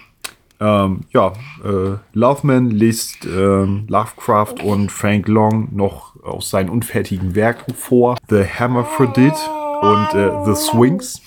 Beides Gedichte? Äh, nee, Kurzgeschichten. La von, von Lovecraft? Nein, von Loveman. Ach, Love Man, alles Ja. klar. Das habe ich jetzt gerade durcheinander gebracht. Ja, und äh, Lovecraft lobt diese als Meisterwerke. Oh, mh, vielleicht auch beschwingt von den Hackfleischbällchen. Vielleicht. ja, ähm, Lovecraft trifft ebenfalls das erste Mal auf Sonjas äh, Tochter Florence. Sonja hat schon eine Tochter. Ja, aus erster Ehe. Oh la la. Ähm, sie wird als äh, Flapperin beschrieben. Wie alt ist die denn? äh, die ist Anfang 20. Krass, wie alt ist Sonja und wie alt ist Lovecraft zu der Zeit? Ich glaube, sie ist älter. Ich war äh, viel, eine ganze Ecke älter, aber ich weiß tatsächlich gerade nicht, wann Sonja geboren ist. Sie ist auf jeden Fall älter als er, wenn ich das richtig im Kopf habe. Ha. Weil Lovecraft müsste jetzt ja 30 sein, Ende 20. 30. Auf jeden Fall so jung, dass er keine 20-jährige Tochter haben könnte. Richtig. Und Sonja anscheinend schon. Ja, da muss sie ja mindestens 38 oder so sein. 36, 38, wenn sie mit 16, 18 ein Kind kriegen würde. Ja, irgendwie sowas, ne? Ähm, auf jeden Fall äh, bezeichnet er äh, Florence nachhinein als frech, verwöhnt und ultra unabhängiges Kind mit hartem Gesicht. Okay. Scheint ja irgendwie, wahrscheinlich war er ein bisschen genervt von ihr. Naja, ich glaube, Lovecraft mit seinem traditionellen Frauenbild find, fand Flapper wahrscheinlich nicht so toll. Frauen, die rauchen und Alkohol Ja, trinken. oh Gott. Das äh, war für ihn sicherlich äh, nicht besonders toll. Ja, das kann ich mir vorstellen, hast du recht. Ja, brauche ich mal eben einmal kurz das Buch von Joshi. Und was liest du uns jetzt vor? Ähm, Lovecraft, wir hatten es ja, glaube ich, schon ein paar Mal angeschnitten, hat ja, hat ja durchaus eine enge Beziehung zu Katzen. Ja, Und es gibt eine, ähm, eine kleine Geschichte äh, zu einer Katze. Bei einem Treffen kommt es halt zu einer kleinen Anekdote, die Lovecraft auch später in einem äh, Brief erwähnt hat. Bald kehrte Samuel Loveland nach Cleveland zurück und HP blieb. Meine Nachbarin, äh, die mich so freundlich bei sie aufgenommen hatte, also Sonja hat das aufgeschrieben, ähm, hatte eine wunderschöne Perserkatze, die sie in meine Wohnung mitbrachte. Sobald HP diese Katze sah, überschüttete er sie mit Zärtlichkeiten. Er schien über eine Sprache zu verfügen, die seine neue Freundin auf Anhieb verstand. Denn sie rollte sich sofort auf seinem Schoß zusammen und schnurrte zufrieden. Halb im Ernst und halb im Spaß bemerkte ich, was für eine Verschwendung von Zärtlichkeit, äh, von Zärtlichkeiten, die sich eine Frau vielleicht gerne gefallen lassen würde. Er erwiderte, wie könnte denn eine Frau ein, ein Gesicht wie das meine lieben? Worauf ich entgegnete, eine Mutter bestimmt und manche andere Frauen müssten sich dafür nicht allzu sehr anstrengen. Wir lachten alle und die Katze kam in den Genuss weiter Streicheinheiten. Und des Weiteren gibt es noch einen weiteren Brief. Lovecraft bewegt sich ja auch durch viele Stadtteile New Yorks, unter anderem halt ähm, die Lower East Side. Darüber schreibt er in einem Brief, mein Gott, was für ein schmutziges Loch. Ich dachte immer, Providence hätte Slums und das alte Bost Bostonium auch. Aber ich will verdammt sein, wenn ich jemals etwas wie diese wuchernde Stallatmosphäre von New Yorks Lower East Side gesehen habe. Wir gingen auf meinen Wunsch hin in der Mitte der Straße, denn ein Kontakt mit dem Völkergemisch, das sich ausgespien von seinen überfüllten Ziegelsteinzwingern auf die Bordsteigen drängte, musste um jeden Preis vermieden werden. Manchmal stießen wir allerdings auf merkwürdig verlassene Gegenden. Diese Schweine haben einen instinktiven Herdentrieb, den kein gewöhnlicher Biologe ergründen kann. Gott weiß, warum es sich bei ihnen, worum es sich bei ihnen handelt. Eine bastardisches Durcheinander von dampfenden, geistlosen Mischlingsfleisch, eine Beleidigung für Auge, Nase und Geist. Man wünscht sich, dass der Himmel eine gnädige Brise Cyanid schickt, um die ganze gigantische Monstruität zu ersticken, dem Elend ein Ende zu bereiten und den Ort zu säubern. Wow. Alter. Ja, Wow. Und ich habe gedacht, in der Geschichte wäre der Rassismus schon schlecht. Alter. ja. Also er hat mal Wow. richtig, richtig, richtig vom Leder gezogen. Ja, also als Schweine, die in Käfigen leben und vergast werden sollten. Ja. Krass. Ja, es gibt da jemanden, der sich 20 Jahre später über solche Aussagen gefreut hätte. So, also, nach diesem widerlichen Brief zurück zu Fakten. Ähm, wann und wo wurden denn das fünfte und das sechste Kapitel veröffentlicht? Im, im Factory Brood Magazine? Nein, im Homebrew Number One, äh, äh, beziehungsweise Homebrew One, Number Five und Number Six. Denn wie auch die anderen praktisch in den Monaten davor, also monatlich veröffentlicht wurde, in diesem Fall reden wir dann vom ähm, Juni und Juli 1922. Ist dir eigentlich aufgefallen, dass wir genau 100 Jahre nach Herbert West darüber reden? Vom Jahr her. vom Jahr her. Vom Jahr her. Ja, vom Jahr her. Ja, ja. Im Juni waren wir mit anderen Dingen beschäftigt, aber vom Jahr her. Ja, 100 Jahre Herbert West. Woo! Party! Ja, ähm, tatsächlich hat er die letzte Folge erst Mitte Juni, also zwei Wochen vor der Veröffentlichung, erst fertig gehabt. also mit heißer Nadel gestrickt. ja, wohl, nein, war so mal schnell fertig. Ja, den Scheiß. Vielleicht ist deswegen das Kapitel so unbefriedigend. Dir hat es ja nicht gefallen. Ja, das stimmt. Ja, hat sich gedacht, okay, ich muss jetzt hier irgendwie noch und mysteriöser Abschluss und irgendein Geheimnis noch. Ach, Ja, irgendwie es gibt ja, ich das es gibt ja zusammen. 5 Dollar pro Kapitel, also muss ja. Ne? Ja, schreiben wir noch eine ganze Weile drum herum, aber wirklich passieren tut jetzt nichts mehr. Gut, ähm, dann, äh, Katja, Jens, beziehen sich noch andere Werke auf diese Geschichte? nein. Kurze, bündige Antwort. Ja, genau.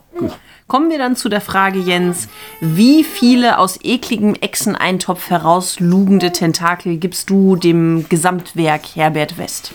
Äh, wollen wir nicht zweiteilen, also einmal die letzten Kapitel bewerten okay, und du hast dann recht. einmal das Gesamtwerk? Hm, okay, also Kapitel 5 und 6. Ja, also muss ich jetzt natürlich eine Misch Eine Mischkalkulation. Eine Mischkalkulation machen, weil äh, Kapitel Ah. 5 hat mir eigentlich ganz gut gefallen. also Schnitzel-Pommes-Kalkulation, bitte. ja, genau. Ähm, also Kapitel 5 wäre ich tatsächlich, würde ich sagen, eine 7, vielleicht sogar eine 7,5 geben. Kapitel 6 aber eher so eine 4. Also landen wir eher so bei einer 5,5. Ich bin gnäbig und gebe eine 6. Aha. Auch wenn das letzte Kapitel eigentlich eher eine 5 verdient hätte. Okay. Also ich gebe dem fünften Kapitel 8 Punkte, weil sie mich wirklich erheitert hat, äh, die Geschichte. Und ähm, ich das zwar ziemlich aus dem Kontext gerissen, aber ziemlich lustig und cool fand. Und wie du nachher sehen wirst, meine Rollenspielumsetzung darauf basiert. Okay. Dadam. Und äh, Kapitel 6 gebe ich sechs Tentakel. Ich fand sie immer noch okay. Also er hat versucht ja so ne, einen Abschluss zu finden, es ein bisschen offen zu lassen. Es hätte besser sein können, aber ja, es war trotzdem okay. Fan, Fan Katja gibt da immer noch sechs Tentakel. Also 6 und 8 sind 14 durch 2, also 7. Das hätte ich auch schneller rechnen können. ja, also, ähm, und das wäre auch meine Gesamtbewertung für Herbert West. Sieben Tentakel würde ich ihm geben. Also so gut bin ich nicht. Also gesamt bin ich eher bei einer 5 bis 5,5. Er, hat, er hat so, die Gesamtgeschichte hat so ein paar Höhepunkte. Also die Geschichte in Sefton mit den Handelsreisenden, wo echt diese Abgefucktheit durchkommen und das starke fünfte Kapitel. Aber dafür ist da einfach, es funktioniert halt einfach als Gesamtwerk aufgrund dieser 100.000 Wiederholungen nicht gut. Also das, deswegen muss ich auf jeden Fall schon mal,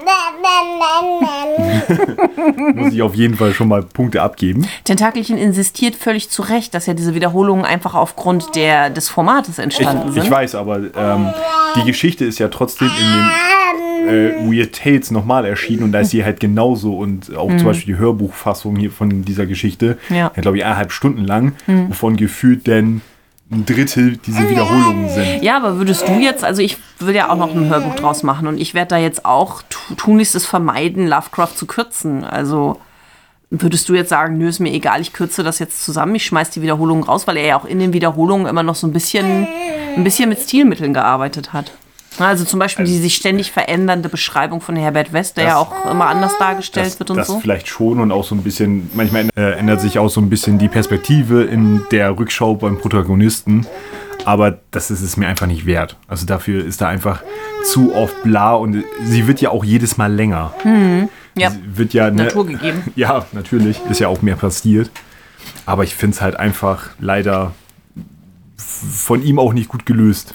Ja. hm. Also klar, er, für ihn war das ein Episodending, aber für mich so als Gesamtgeschichte geht mir halt einfach viel zu viele Zeilen mit diesen Wiederholungen drauf, als dass mir das gefällt. Ja, also ich muss sagen, nachdem ich jetzt erfahren hatte, dass es eine Auftragsarbeit war, auf die er auch nicht wirklich Bock hatte, die er nur als Zeilenschinderei gesehen hat, dass das ein bisschen desillusioniert für mich. Weil davor habe ich so, so gedacht, okay, es ist so ein bisschen Lovecrafts Ausflug in den Groschenroman. So, und ich fand es halt extrem unterhaltsam. Deswegen, also die Geschichte hat mich einfach amüsiert und deswegen bleibe ich auch bei meinen sieben Tentakeln für sie. Äh, klar, es ist kein Meisterwerk und vielleicht gibt es auch Geschichten mit sieben Tentakeln, die dann im Vergleich deutlich besser sind, die ich schon bewertet habe. Aber ich entscheide das immer aus der Situation heraus. Und er hat mich, wie gesagt, Herbert West hat mich unterhalten. Ich hatte viele Gelegenheiten für Damn, damn, damn. Und der- ich habe es noch einen untergekriegt. Nee, Genau. also ich weiß gar nicht, ob ich jetzt gesagt hatte, also gesamt bin ich tatsächlich bei einer 5. So in Gesamt fand ich das einfach Durchschnitt. Ja. Okay. Alles klar. Ähm, hast du sonst noch was fürs Kamin? Ah ja, warte, die ganzen, die ganzen Begriffe. Die ganzen Begriffe. Die ganzen Begriffe. ja, so viele sind es ja eigentlich gar nicht. Ja, findest du? Alles klar. Dann ähm, würde ich vorschlagen, äh, geh du da doch mal schön durch und ähm, ich kümmere mich um die Bändigung des Mini-Tentakels. Ja. Also an sich äh, habe ich jetzt gar nicht so viel. Die meisten kamen jetzt auch eher im fünften Kapitel, denn im sechsten vor. Einmal wurde Pittoreskheit benutzt. Äh, also hübsch, malerisch, Bildschönheit, wie die Definition dafür lautet. Dann äh, wurde Baudelaire mal wieder genannt. Ist ja nicht das erste Mal, dass wir auf den französischen Schrifthändler äh, Charles Pierre Baudelaire treffen. Schriftsteller. Habe ich doch gesagt. Schrifthändler hast du gesagt. Oh, äh, Schriftsteller natürlich, nicht Schrifthändler. Entschuldigung. Äh, das letzte Mal hatten wir ihn, wenn ich das noch richtig in Erinnerung habe, in äh, Zusammenhang mit Arthur Germain. Mit dem äh, Le Fleur du Mal, also das äh, Buch, also die Blumen des Bösen.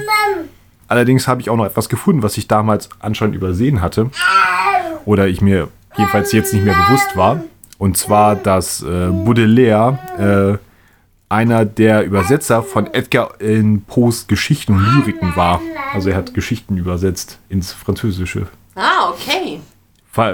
Das, dieser Fakt kam mir neu vor. Ich glaube nicht, dass ich ihn schon mal erzählt habe. Nee, ich glaube auch nicht. Ja, ähm, er fühlte sich auch mit Edgar Allan Poe so ein bisschen geistesverwandt. Äh, verwandt. ähm, dann ha habe ich ja noch äh, mein, aus meiner Lieblingsstelle den Elergabal der Grüfte.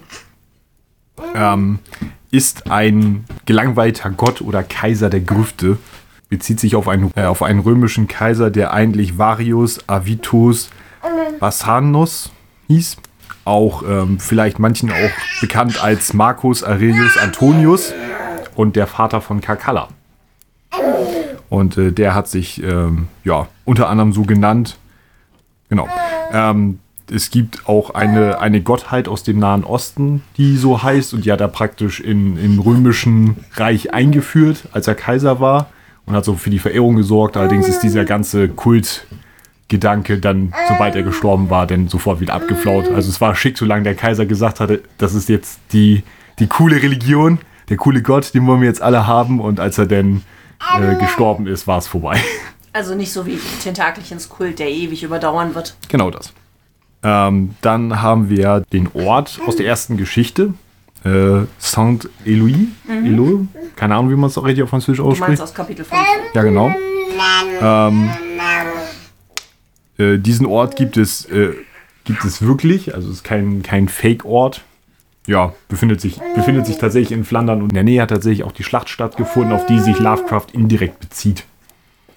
Das heißt also, da hat er tatsächlich dann äh, was Reales genommen und sich nichts ausgedacht. Ja, haben wir sonst noch irgendwas? Hast du noch irgendwas? Weil ansonsten. Ich glaube nicht. Okay. Zumindest nichts Grundlegendes. Ansonsten wird unsere Community uns bestimmt darauf hinweisen. Dann sind wir, ich glaube ich, im Kaminzimmer durch. Aha. und können rüberwechseln ins Studierzimmer. Ja, das ist ein bisschen eingestaubt. Da waren wir jetzt ein paar Folgen lang nicht. Wir begeben uns in unser Studierzimmer. An unserem eigenen Schreibtisch beschäftigen wir uns mit Möglichkeiten, das vorliegende Werk im Rollenspiel umzusetzen. Oder gibt es vielleicht schon eine Umsetzung? Anschließend schauen wir auf unseren Semesterplan. Was steht in der nächsten Folge an? Ja, zurück in unserem Studierzimmer geht es jetzt darum, ähm, erstmal zu schauen, ob es schon Rollenspielumsetzungen zu Herbert West gibt. Da muss der Jens sich mal immer wieder von der Spieldecke aufraffen. Ja, Gibt es. äh, ja, gibt es tatsächlich. Ähm, und zwar, ich muss es einmal kurz über, überfliegen. Ähm, einmal gibt es das Abenteuer Staub zu Staub äh, aus einem Magazin namens Cthulhuide Welten Nummer 20. Und hat das irgendein Rollenspielsystem? Boah, du hast mich erwischt. Okay. Weiß ich, weiß ich tatsächlich nicht, ob das für, für das Call of Cthulhu... Aber wenn man es googelt, findet man es. Ich habe es relativ einfach gefunden, tatsächlich, nachdem, als ich nach Herbert Wests Abenteuer gesucht habe. Dann gibt es ein Abenteuer, ein offizielles aus dem Cthulhu-System, äh, aus dem ähm, Grauen in Arkham Abenteuerband. Ah. Das ist ja so eine Abenteuersammlung in Arkham. Und dort gibt es das äh, Abenteuer Unsterblich. Und äh, in diesem Abenteuer äh, geht es um den Nachlass von Herbert West. Genau. Ähm, dann gibt es ähm, noch zwei Abenteuer. Die sind zusammen in einem Abenteuerband entschieden, auch fürs Cthulhu-System. Äh, Sobek Silvester und Un Unhappy Thanksgiving. Also es ist ein feiertagsbezogener Abenteuerband. Sobex Silvester. Sobek Silvester, ja. Witzig, das hat ja irgendeinen ägyptischen Bezug, oder? Sobek ist doch, glaube ich, der Krokodilgott in Ägypten. Ich weiß nicht, ob er tatsächlich ein Gott ist. Und äh, in diesem Buch gibt es, ein, gibt es einen Bonusanhang, in dem äh, Herbert West als äh, NSC mit kompletten Werten ausgestattet Ah, wurde. okay, witzig. Damit man ihn praktisch auf, auftauchen lassen kann. Ja, das ist ja praktisch. Ja, also diese drei, ja, wo Herbert West vorkommt, gibt es. Ähm, und du hast noch was gefunden. Also andere Werke hatten wir ja schon. Sondern, Genau, also erstmal ging es ja nur darum, ob Herbert West noch in anderen Lovecraft-Geschichten vorkommt. Nö, aber er ist eine schillernde Persönlichkeit in der äh, Popkultur quasi. Also da gibt es so viel, wo er, wo er adaptiert wurde oder auftaucht, das kann ich nicht so unter den Tisch fallen lassen. Ähm, es, er hat zum Beispiel in vielen Comics äh, einen Auftritt. Ähm, einmal hat er eigene Reihen, wie zum Beispiel in Crypt of Cthulhu. Da hat er, gibt es eine Geschichte rund um Eric Morlin Clapham Lee, ähm, der Dr. West erst in seine Gewalt bringt, der dann flieht und ähm, ja, eine wilde Geschichte, die da entsteht. Dann äh, gibt es ähm, so eine mehr, mehr, mehrere Bände von ähm, Adventure Publications, gehört zu Malibu Comics. Die haben zum Beispiel mit äh, Stephen Philip Jones und Christopher Jones zusammen ähm, die, äh, den Comic Reanimator Dawn of the Reanimator gemacht. Ähm, die haben, also Stephen Philip Jones hat auch äh, Bücher geschrieben mit Herbert West oder Geschichten. Äh, dann gibt es das Magazin From the Tomb, wo er drin vorkommt. Dann äh, gibt es äh, von Dynamite Entertainment ein Comic, der Army of Darkness vs. Reanimator heißt. Also er gibt da viele sehr lustige Sachen.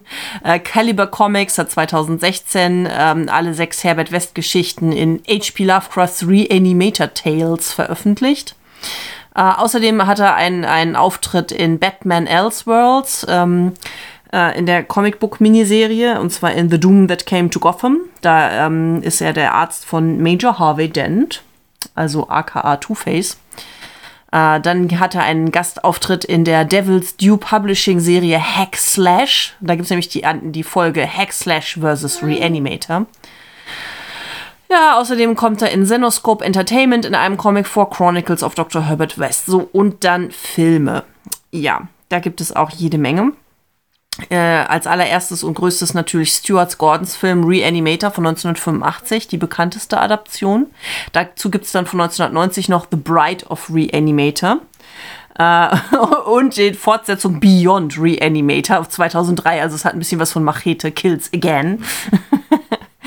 ähm, dann gibt es eine Parodie von Dylan Mars Greenberg, Dr. West a Reanimator Parody. Es gibt ein italienisches Remake aus dem Jahr 2017 und in dem schwedischen Lovecraft-Horrorfilm Kamaren kommt Herbert West auch vor. Ähm, genau. Und äh, Videospiele.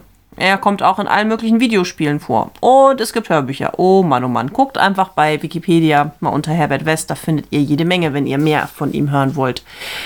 Du siehst also, für ein Fünf-Tentakel-Story hat er einen immensen Einfluss gehabt. ja. Ja. Aber das ist ja nur, was andere Leute sich gedacht haben. Kommen wir doch dazu, was wir uns so überlegt haben. Wie, Jens, würde denn deine Rollenspielumsetzung zu Herbert West aussehen? Also ich habe ein Konzept, was ich mir zumindest für die Gruppen, mit denen wir spielen, als eher schwierig vorstellen kann glaube, das funktioniert in anderen Gruppen besser. Es liegt einfach, glaube ich, an unserem Spielstil. ähm, aber ähm, vom Gedankengang her ist es tatsächlich, dass ich dieses Episodenhafte ein bisschen aufnehmen würde. Mhm. Also ich würde es praktisch in drei Kapitel ähm, auf, äh, aufbauen. So in dem ersten Kapitel wird halt die Gruppe, also ich nehm, würde auch das Cthulhu nehmen, Zeitalter eigentlich relativ egal, aber 1920 bietet sich natürlich auch an, mhm. weil die Geschichte ja auch in ungefähr den Zeitraum, auch wenn es ein bisschen eher ist, angesiedelt ist, ähm, dass die Gruppe irgendwie da auf den, an den Auftrag kommt, äh, dass äh, Leichen gestohlen wurden und sie halt suchen müssen. Aber das, was gerade das, was unsere Gruppe halt nicht so gut kann, letztendlich können sie ja nur höchstens einen Handlanger kriegen, aber nicht den Chef, weil es muss ja noch weitergehen. So, dann vergeht Zeit, keine Ahnung, drei, vier Jahre. Und äh, währenddessen kriegen sie vielleicht hier und da immer nur so ein paar Randnotizen mit und vielleicht gärt das auch so ein bisschen in den Charakteren, dass sie da nur einen Handlanger gekriegt haben und versuchen dann wieder äh, den Fall aufzunehmen, wo es denn vielleicht einen bekannteren Fall gab. Vielleicht ist von einem Charakter ein Anverwandter beim Autounfall gestorben und dann äh, ist seine Leiche verschwunden, ziemlich zeitnah. Oder äh, einer hat einen Verwandten, der ist Handelsreisender, der plötzlich verschwunden ist in einem abgelegenen Industriedorf oder Städtchen. Ähm, und äh, ja, denn dort auch wieder und auch dort kriegen sie irgendwie nur wieder einen Handlanger und kriegen halt schon irgendwie mit, dass da auf jeden Fall auch irgendwas Mysteriöseres hinterstecken müsste, bis sie dann praktisch im letzten finalen Teil es tatsächlich schaffen, praktisch denn Herbert West auf die Schliche zu kommen, nachdem er wieder sich ein Versuchsobjekt gesichert hat. Ähm, er sie allerdings praktisch in eine, eine Falle lockt und dann praktisch an der Gruppe experimentiert und sie reanimiert und dann die Gruppe praktisch als die Grabeslegion später Rache nehmen darf. Sehr gut. Ein sehr cooler Twist. Ja. Ich glaube, da rechneten nicht viele mit, dass sie äh, tatsächlich in seinen Fängen landen und reanimiert werden. Ja. Cool. Ja, das ist ja wirklich lustig. Wir sind beide nicht besonders nett mit unseren InvestigatorInnen in unseren Rollenspielumsetzungen. Ähm, ich habe keine richtige Falle, obwohl man könnte es schon auch Falle nennen. Ähm, in mein, meiner Idee geht es darum, ähm, naja, also Saint Eloy oder Saint Eloy. Granatenhagel geht auf das Gebäude nieder, äh, riesengroße Trümmer. West und unser Protagonist wurden weggebracht, weil verletzt und in irgendein Lazarett. Vielleicht wurden sie nach Hause gebracht. Aber da muss man ja hinterher aufräumen. Da ist ja ein Riesenhaufen Sauerei. Da ist ja Trümmer, da sind Sachen, die man vielleicht noch retten kann. Also gibt es ein paar vielleicht ähm, Leute aus dem Ort, vielleicht aber auch ein paar Soldaten, die den ganzen Kram wegräumen müssen. Und dabei supschen die auch in einer Ecke rum, wo so ganz viel ekliges Gewebe und Schuppen und, und Reptilienkrallen und so rumfliegen, was sie so ein bisschen seltsam finden. Aber okay, sie räumen es weg. Und vielleicht finden sie auch so ein paar Eierschalen mit komischen arkanen Symbolen drauf, die der ein oder andere sich vielleicht als Andenken zur Seite legt, was nicht blöd ist. Denn schließlich äh, stellen sie fest, Achtung Jemine, wir fangen an uns zu verändern. Uns wachsen Schuppen, äh, Schwimmhäute. Äh, ich habe plötzlich einen grünen Fuß. Was soll das? Das muss irgendwas mit dem Zeug zu tun haben, das wir da weggeräumt haben. Warte mal, das gehörte doch diesem komischen, verrückten Arzt. Vielleicht kann der uns ja helfen. Lass uns den mal suchen. Also so, das ist so im Prinzip meine Geschichte. Die InvestigatorInnen werden von dem, äh, den Reptilien-Zellsubstanz kontaminiert und diese fängt an, sie zu verändern. Und äh, dann müssen sie West suchen. Also sie heften sich quasi auf seine Fährte und dabei haben sie das Gefühl, ständig verfolgt zu werden. Bei all ihren ähm, Bemühungen, ihn aufzustöbern, so die verschiedenen Orte, wo sie nach Hinweisen nachgehen, haben sie immer das Gefühl, dass jemand hinter oder vor ihnen ist, weil parallel die Schattenarmee der Wiedererweckten ja auch versucht, West zu finden. Und die beiden liefern sich so eine Art Rennen, können sich vielleicht auch mal kreuzen, ohne voneinander zu wissen. Und äh, im Showdown landen sie dann bei Dr. West und äh, müssen versuchen, ihn erstmal vor der Schattenarmee zu beschützen, damit er ihnen erstmal sagen kann, was mit ihnen los ist, um dann hinterher ihm dann selber die Pistole an die Schläfe zu halten, zu sagen, hallo, was hast du mit uns gemacht? Und ähm, was tatsächlich, also wo diese Reptilien-Zellsubstanz herkommt, ist natürlich der große Plot-Twist in der Geschichte. Und da kann der Spielleiter sich natürlich eine eigene Idee überlegen. Eine Anregung von mir wäre zum Beispiel, dass das äh, Ei aus den Traumlanden aus Sarnath stammt, von den Echsen, die dort am Ufer der Stadt Sarnath in der Nähe vom Bokruks Götzenbild leben. So. Dass vielleicht auch deswegen Herbert West zum Schluss solche Erfolge hatte, weil die Substanz aus den Traumlanden mit unseren Körpern ganz anders reagiert.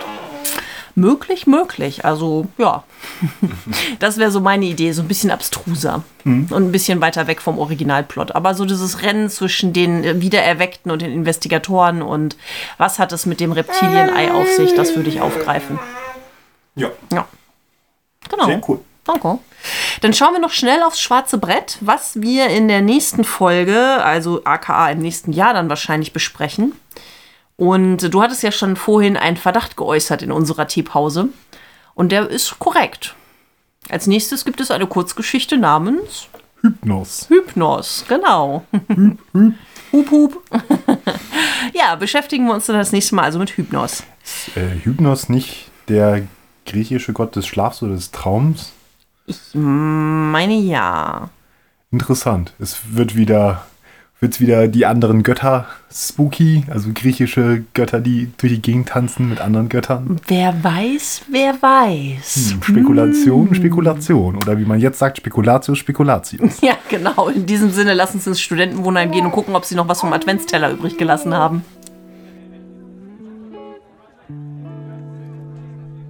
Wir begeben uns in unser Studentenwohnheim, in den Gemeinschaftsraum. An unserem schwarzen Brett schauen wir, ob unsere Community, also ihr, uns Nachrichten hinterlassen habt. Außerdem küren wir die Ehrenstudentinnen des Monats und bedanken uns bei all unseren Unterstützerinnen.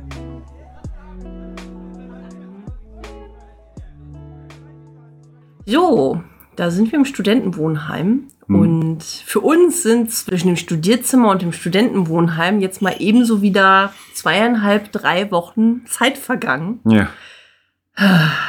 Mann, Mann. Meinst du, wir schaffen es noch vor Heiligabend hochzuladen? Mua, mua. Knapp. Ich äh, weiß schon, dass das morgen ist. Ja. äh, zu unserer Entschuldigung, wir sind alle drei furchtbar krank geworden. Ich habe es auch in den sozialen Medien schon gepostet. Aber schauen wir mal, dass wir das jetzt noch hinbekommen. Denn das hier ist natürlich einer der wichtigsten äh, Teile, finde ich. Äh, Ja, also der Kern unseres Podcasts ist natürlich, die Geschichten von Lovecraft zu analysieren. Aber ich finde, unsere Community ist ja auch mega wichtig und ganz klasse und ganz toll. Und gerade jetzt so zum Jahresende, wenn man so zurückblickt, was die uns alles supportet haben und Mhm. Liebe geschickt haben und Kommentare und Pakete. Und das war echt toll. Ja, stimmt. Ja, und deswegen sitzen wir jetzt hier unter dem Mistelzweig im Studentenwohnheim und lassen ein bisschen Liebe durch den Äther. Ähm, ja, natürlich auch von meiner Seite aus vielen, vielen Dank für all die Geschenke, die Posts, das Teilen, das regelmäßige Durchliken, was ja auch immer noch Ja. gemacht wird, obwohl die, die Liste immer länger wird. Das stimmt, es sind bestimmt schon 60, 70 Fotos auf Instagram, die dann immer durchgeliked werden. Mhm. Das ist schon echt cool, das dann immer so zu sehen. Ja. Das macht schon, macht schon Spaß. Und das Jahr neigt sich dem Ende zu. Und das heißt auch, dass wir äh, kurz vor unserem nächsten Podcast-Geburtstag stehen. Der ist ja auch immer Anfang des Jahres. Ja. Deswegen nutze ich jetzt die Gelegenheit, euch darauf hinzuweisen, dass jeder, der bei Steady ein Jahresabo als Kultistin bei- für uns abschließt, also uns supportet mit einem Jahresbeitrag, äh, ein Geburtstagsgeschenk von uns bekommt. Handgepackt mit ganz viel Liebe. Ja. Nutzt die Gelegenheit, äh, dann äh, nach äh, unserem Geburtstag müsst ihr dann wieder fast ein Jahr warten, bis ihr das Geschenk bekommt. Das stimmt. Ja, und wenn ich doch schon bei Steady bin, dann schaue ich doch mal wieder in die Liste all der wunderbaren Menschen, die uns unterstützen. Und dann sagen wir doch Danke, würde ich vorschlagen. Ja. Wir bedanken uns bei, na, womit fange ich mal an? Äh, jemand Nachbar. Nee, unserem Kultisten der ersten Stunde, Jan-Niklas Seul. ah, ja, stimmt ja.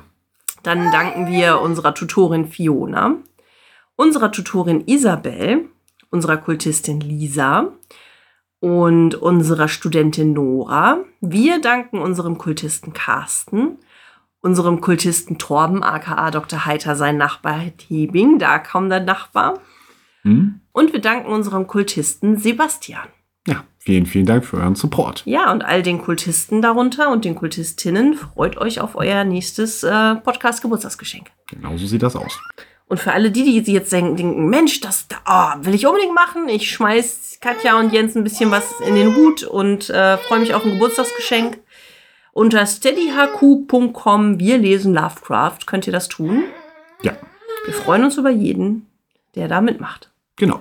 Aber ansonsten hat Jens ja auch schon gesagt, gibt es viele andere Möglichkeiten, uns zu unterstützen, indem ihr uns überall da liked, wo es geht und abonniert, Kommentare hinterlasst, also unsere Reichweite ein bisschen erhöht.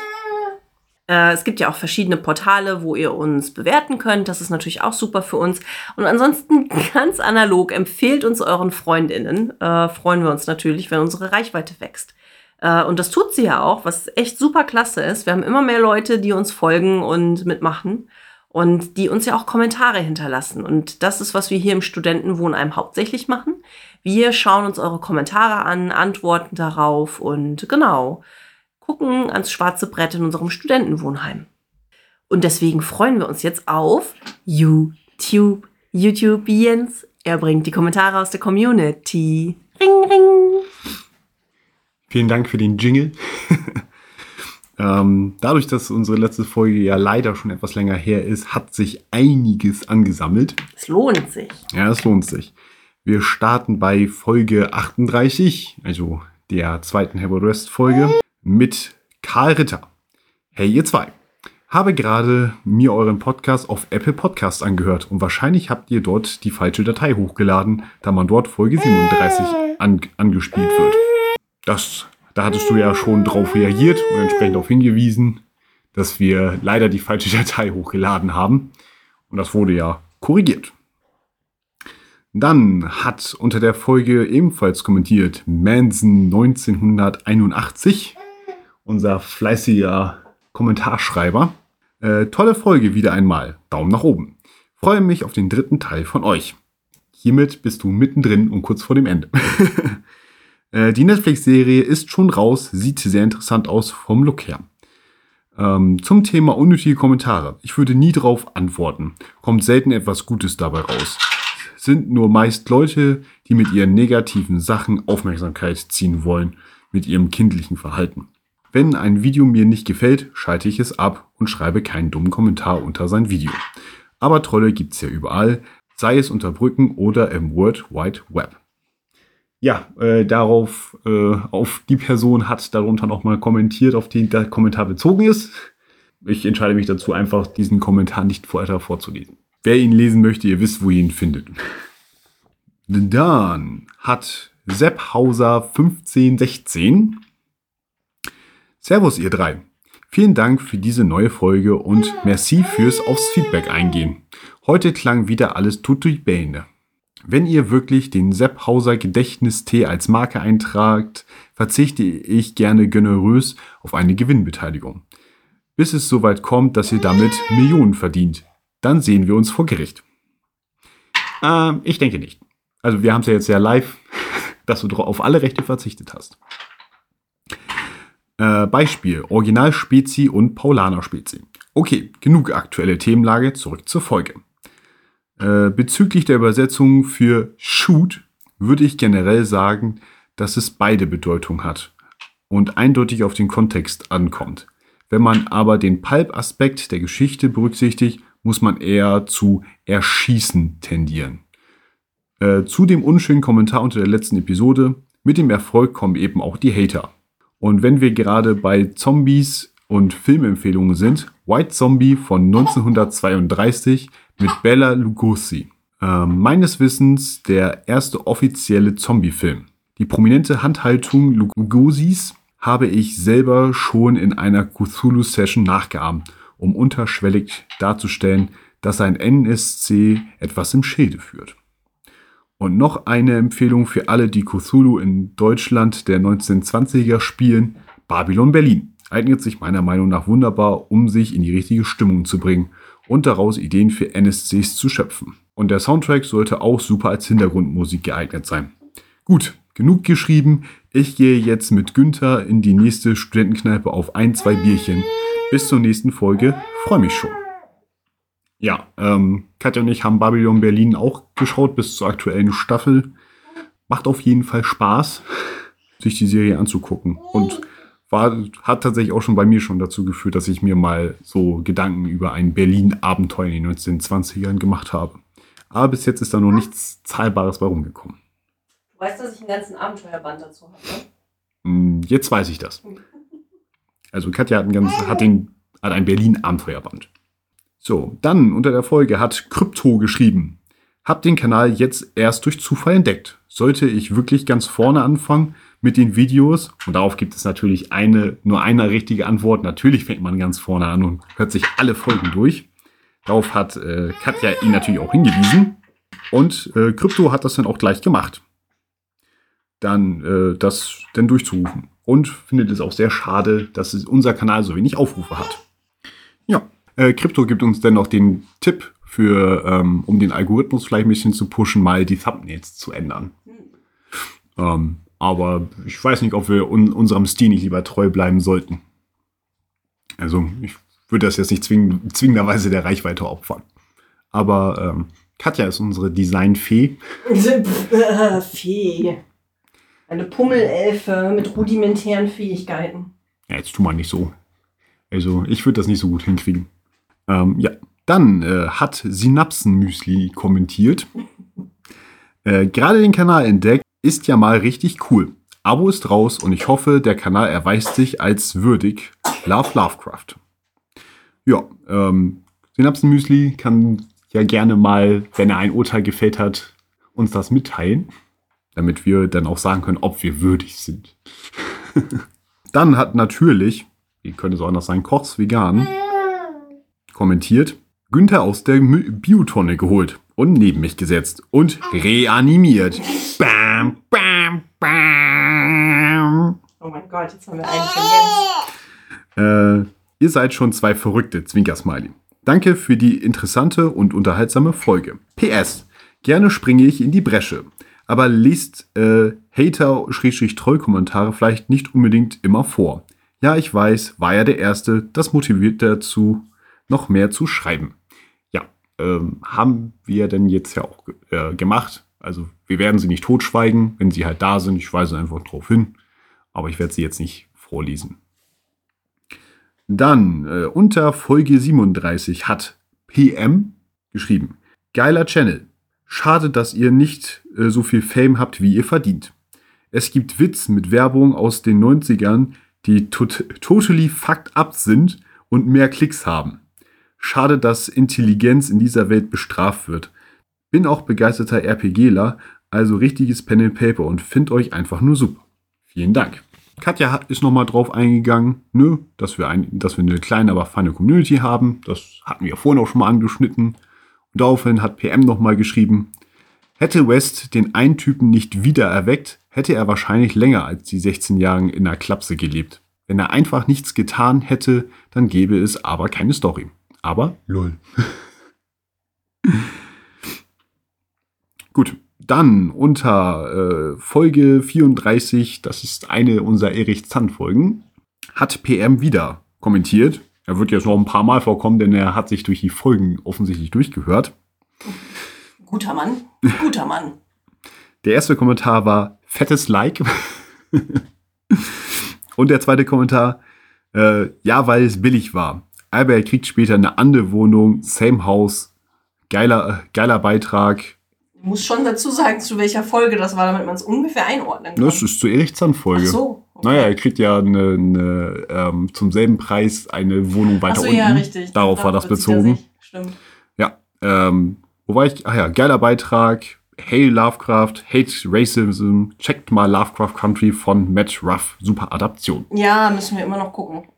Ja, unser Stapel ist zu lang. Ja. Auf jeden Fall. Dann äh, unter Folge 12, die Straße und Old Bugs. Wir graben also langsam in den alten Folgen rum.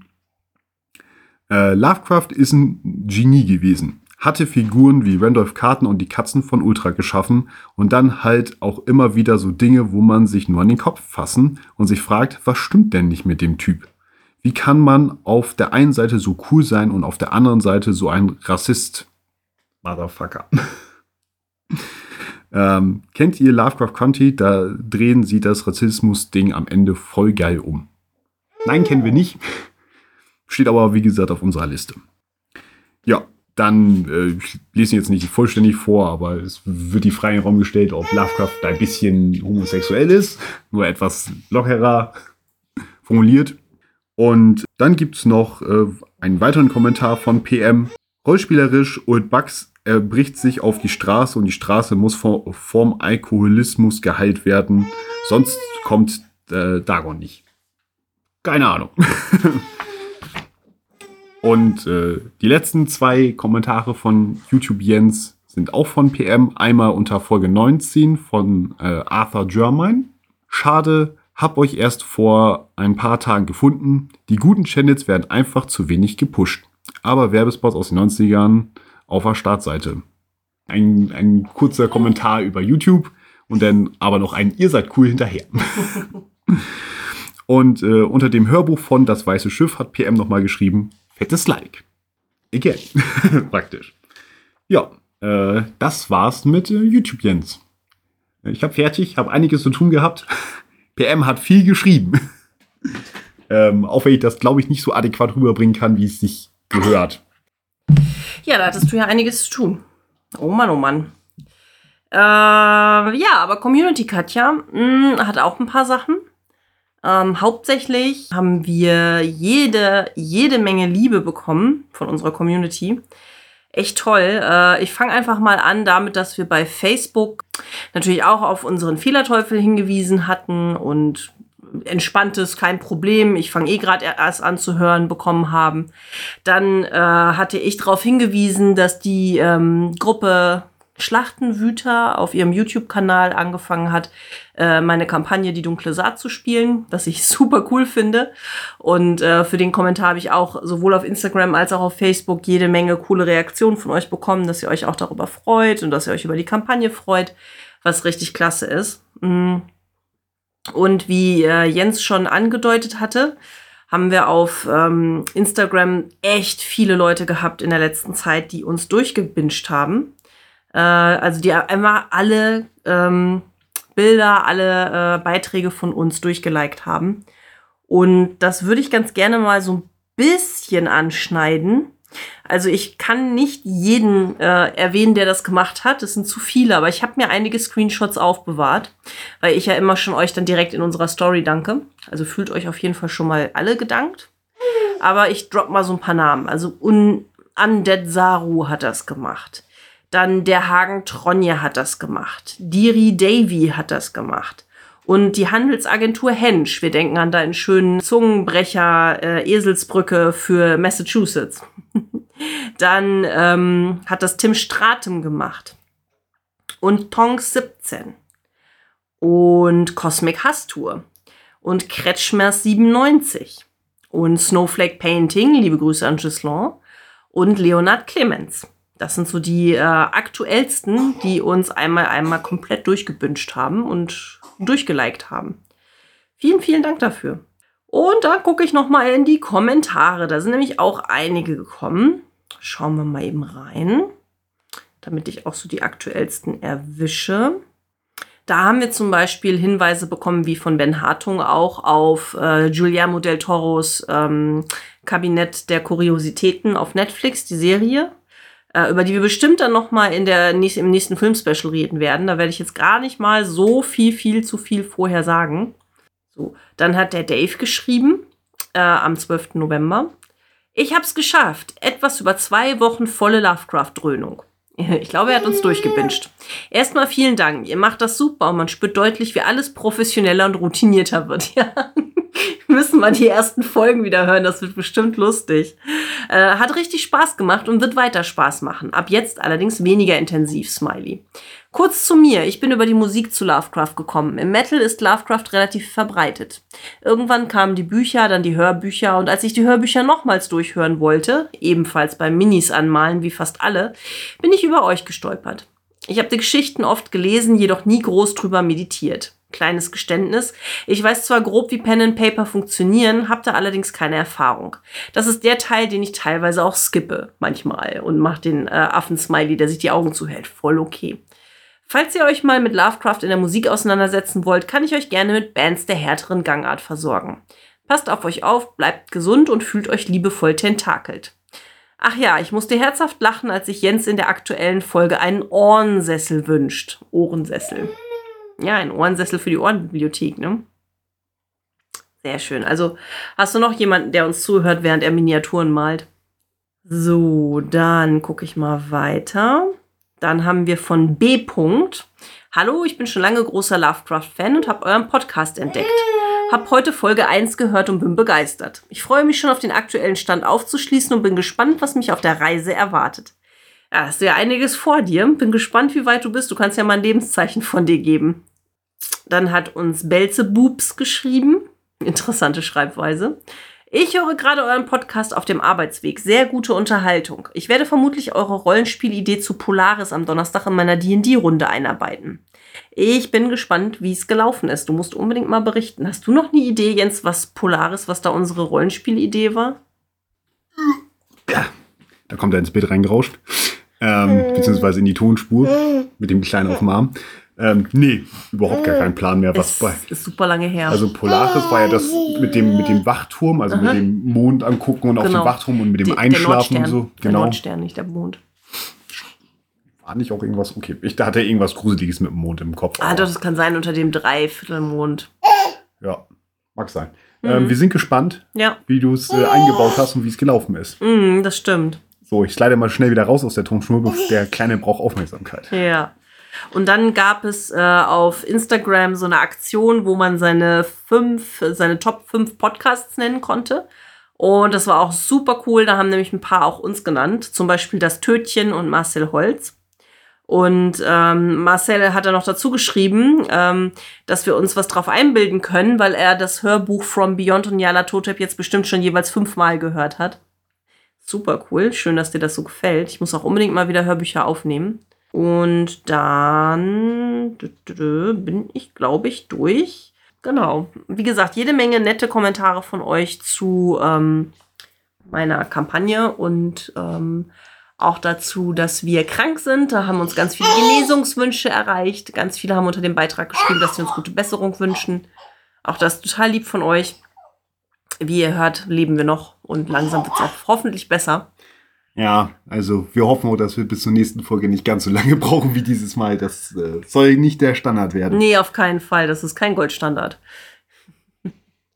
ja, äh, das war Instagram, das war Facebook. Äh, du hast YouTube gemacht. Ähm, der Hinweis, wie ihr uns unterstützen könnt. Äh, ja, ich glaube, Wir sind durch und damit bleibt Katja nur noch zu sagen, Oh je, äh, spontan. Träumt nicht von noch schuppiger als sonst geschuppten, echsenartigen Tentakeln, aus deren Saugnäpfe kleine Echsenzungen hervorschießen. schaut nach links und rechts, bevor ihr über die Straße geht. Machst du das jetzt wie in einer alten Batman-Serie? Alter, Daus Batman, das ist ein guter Ratschlag. Jeden Tag eine gute Tat. Ja, und vergesst nicht, euch die Zähne zu putzen.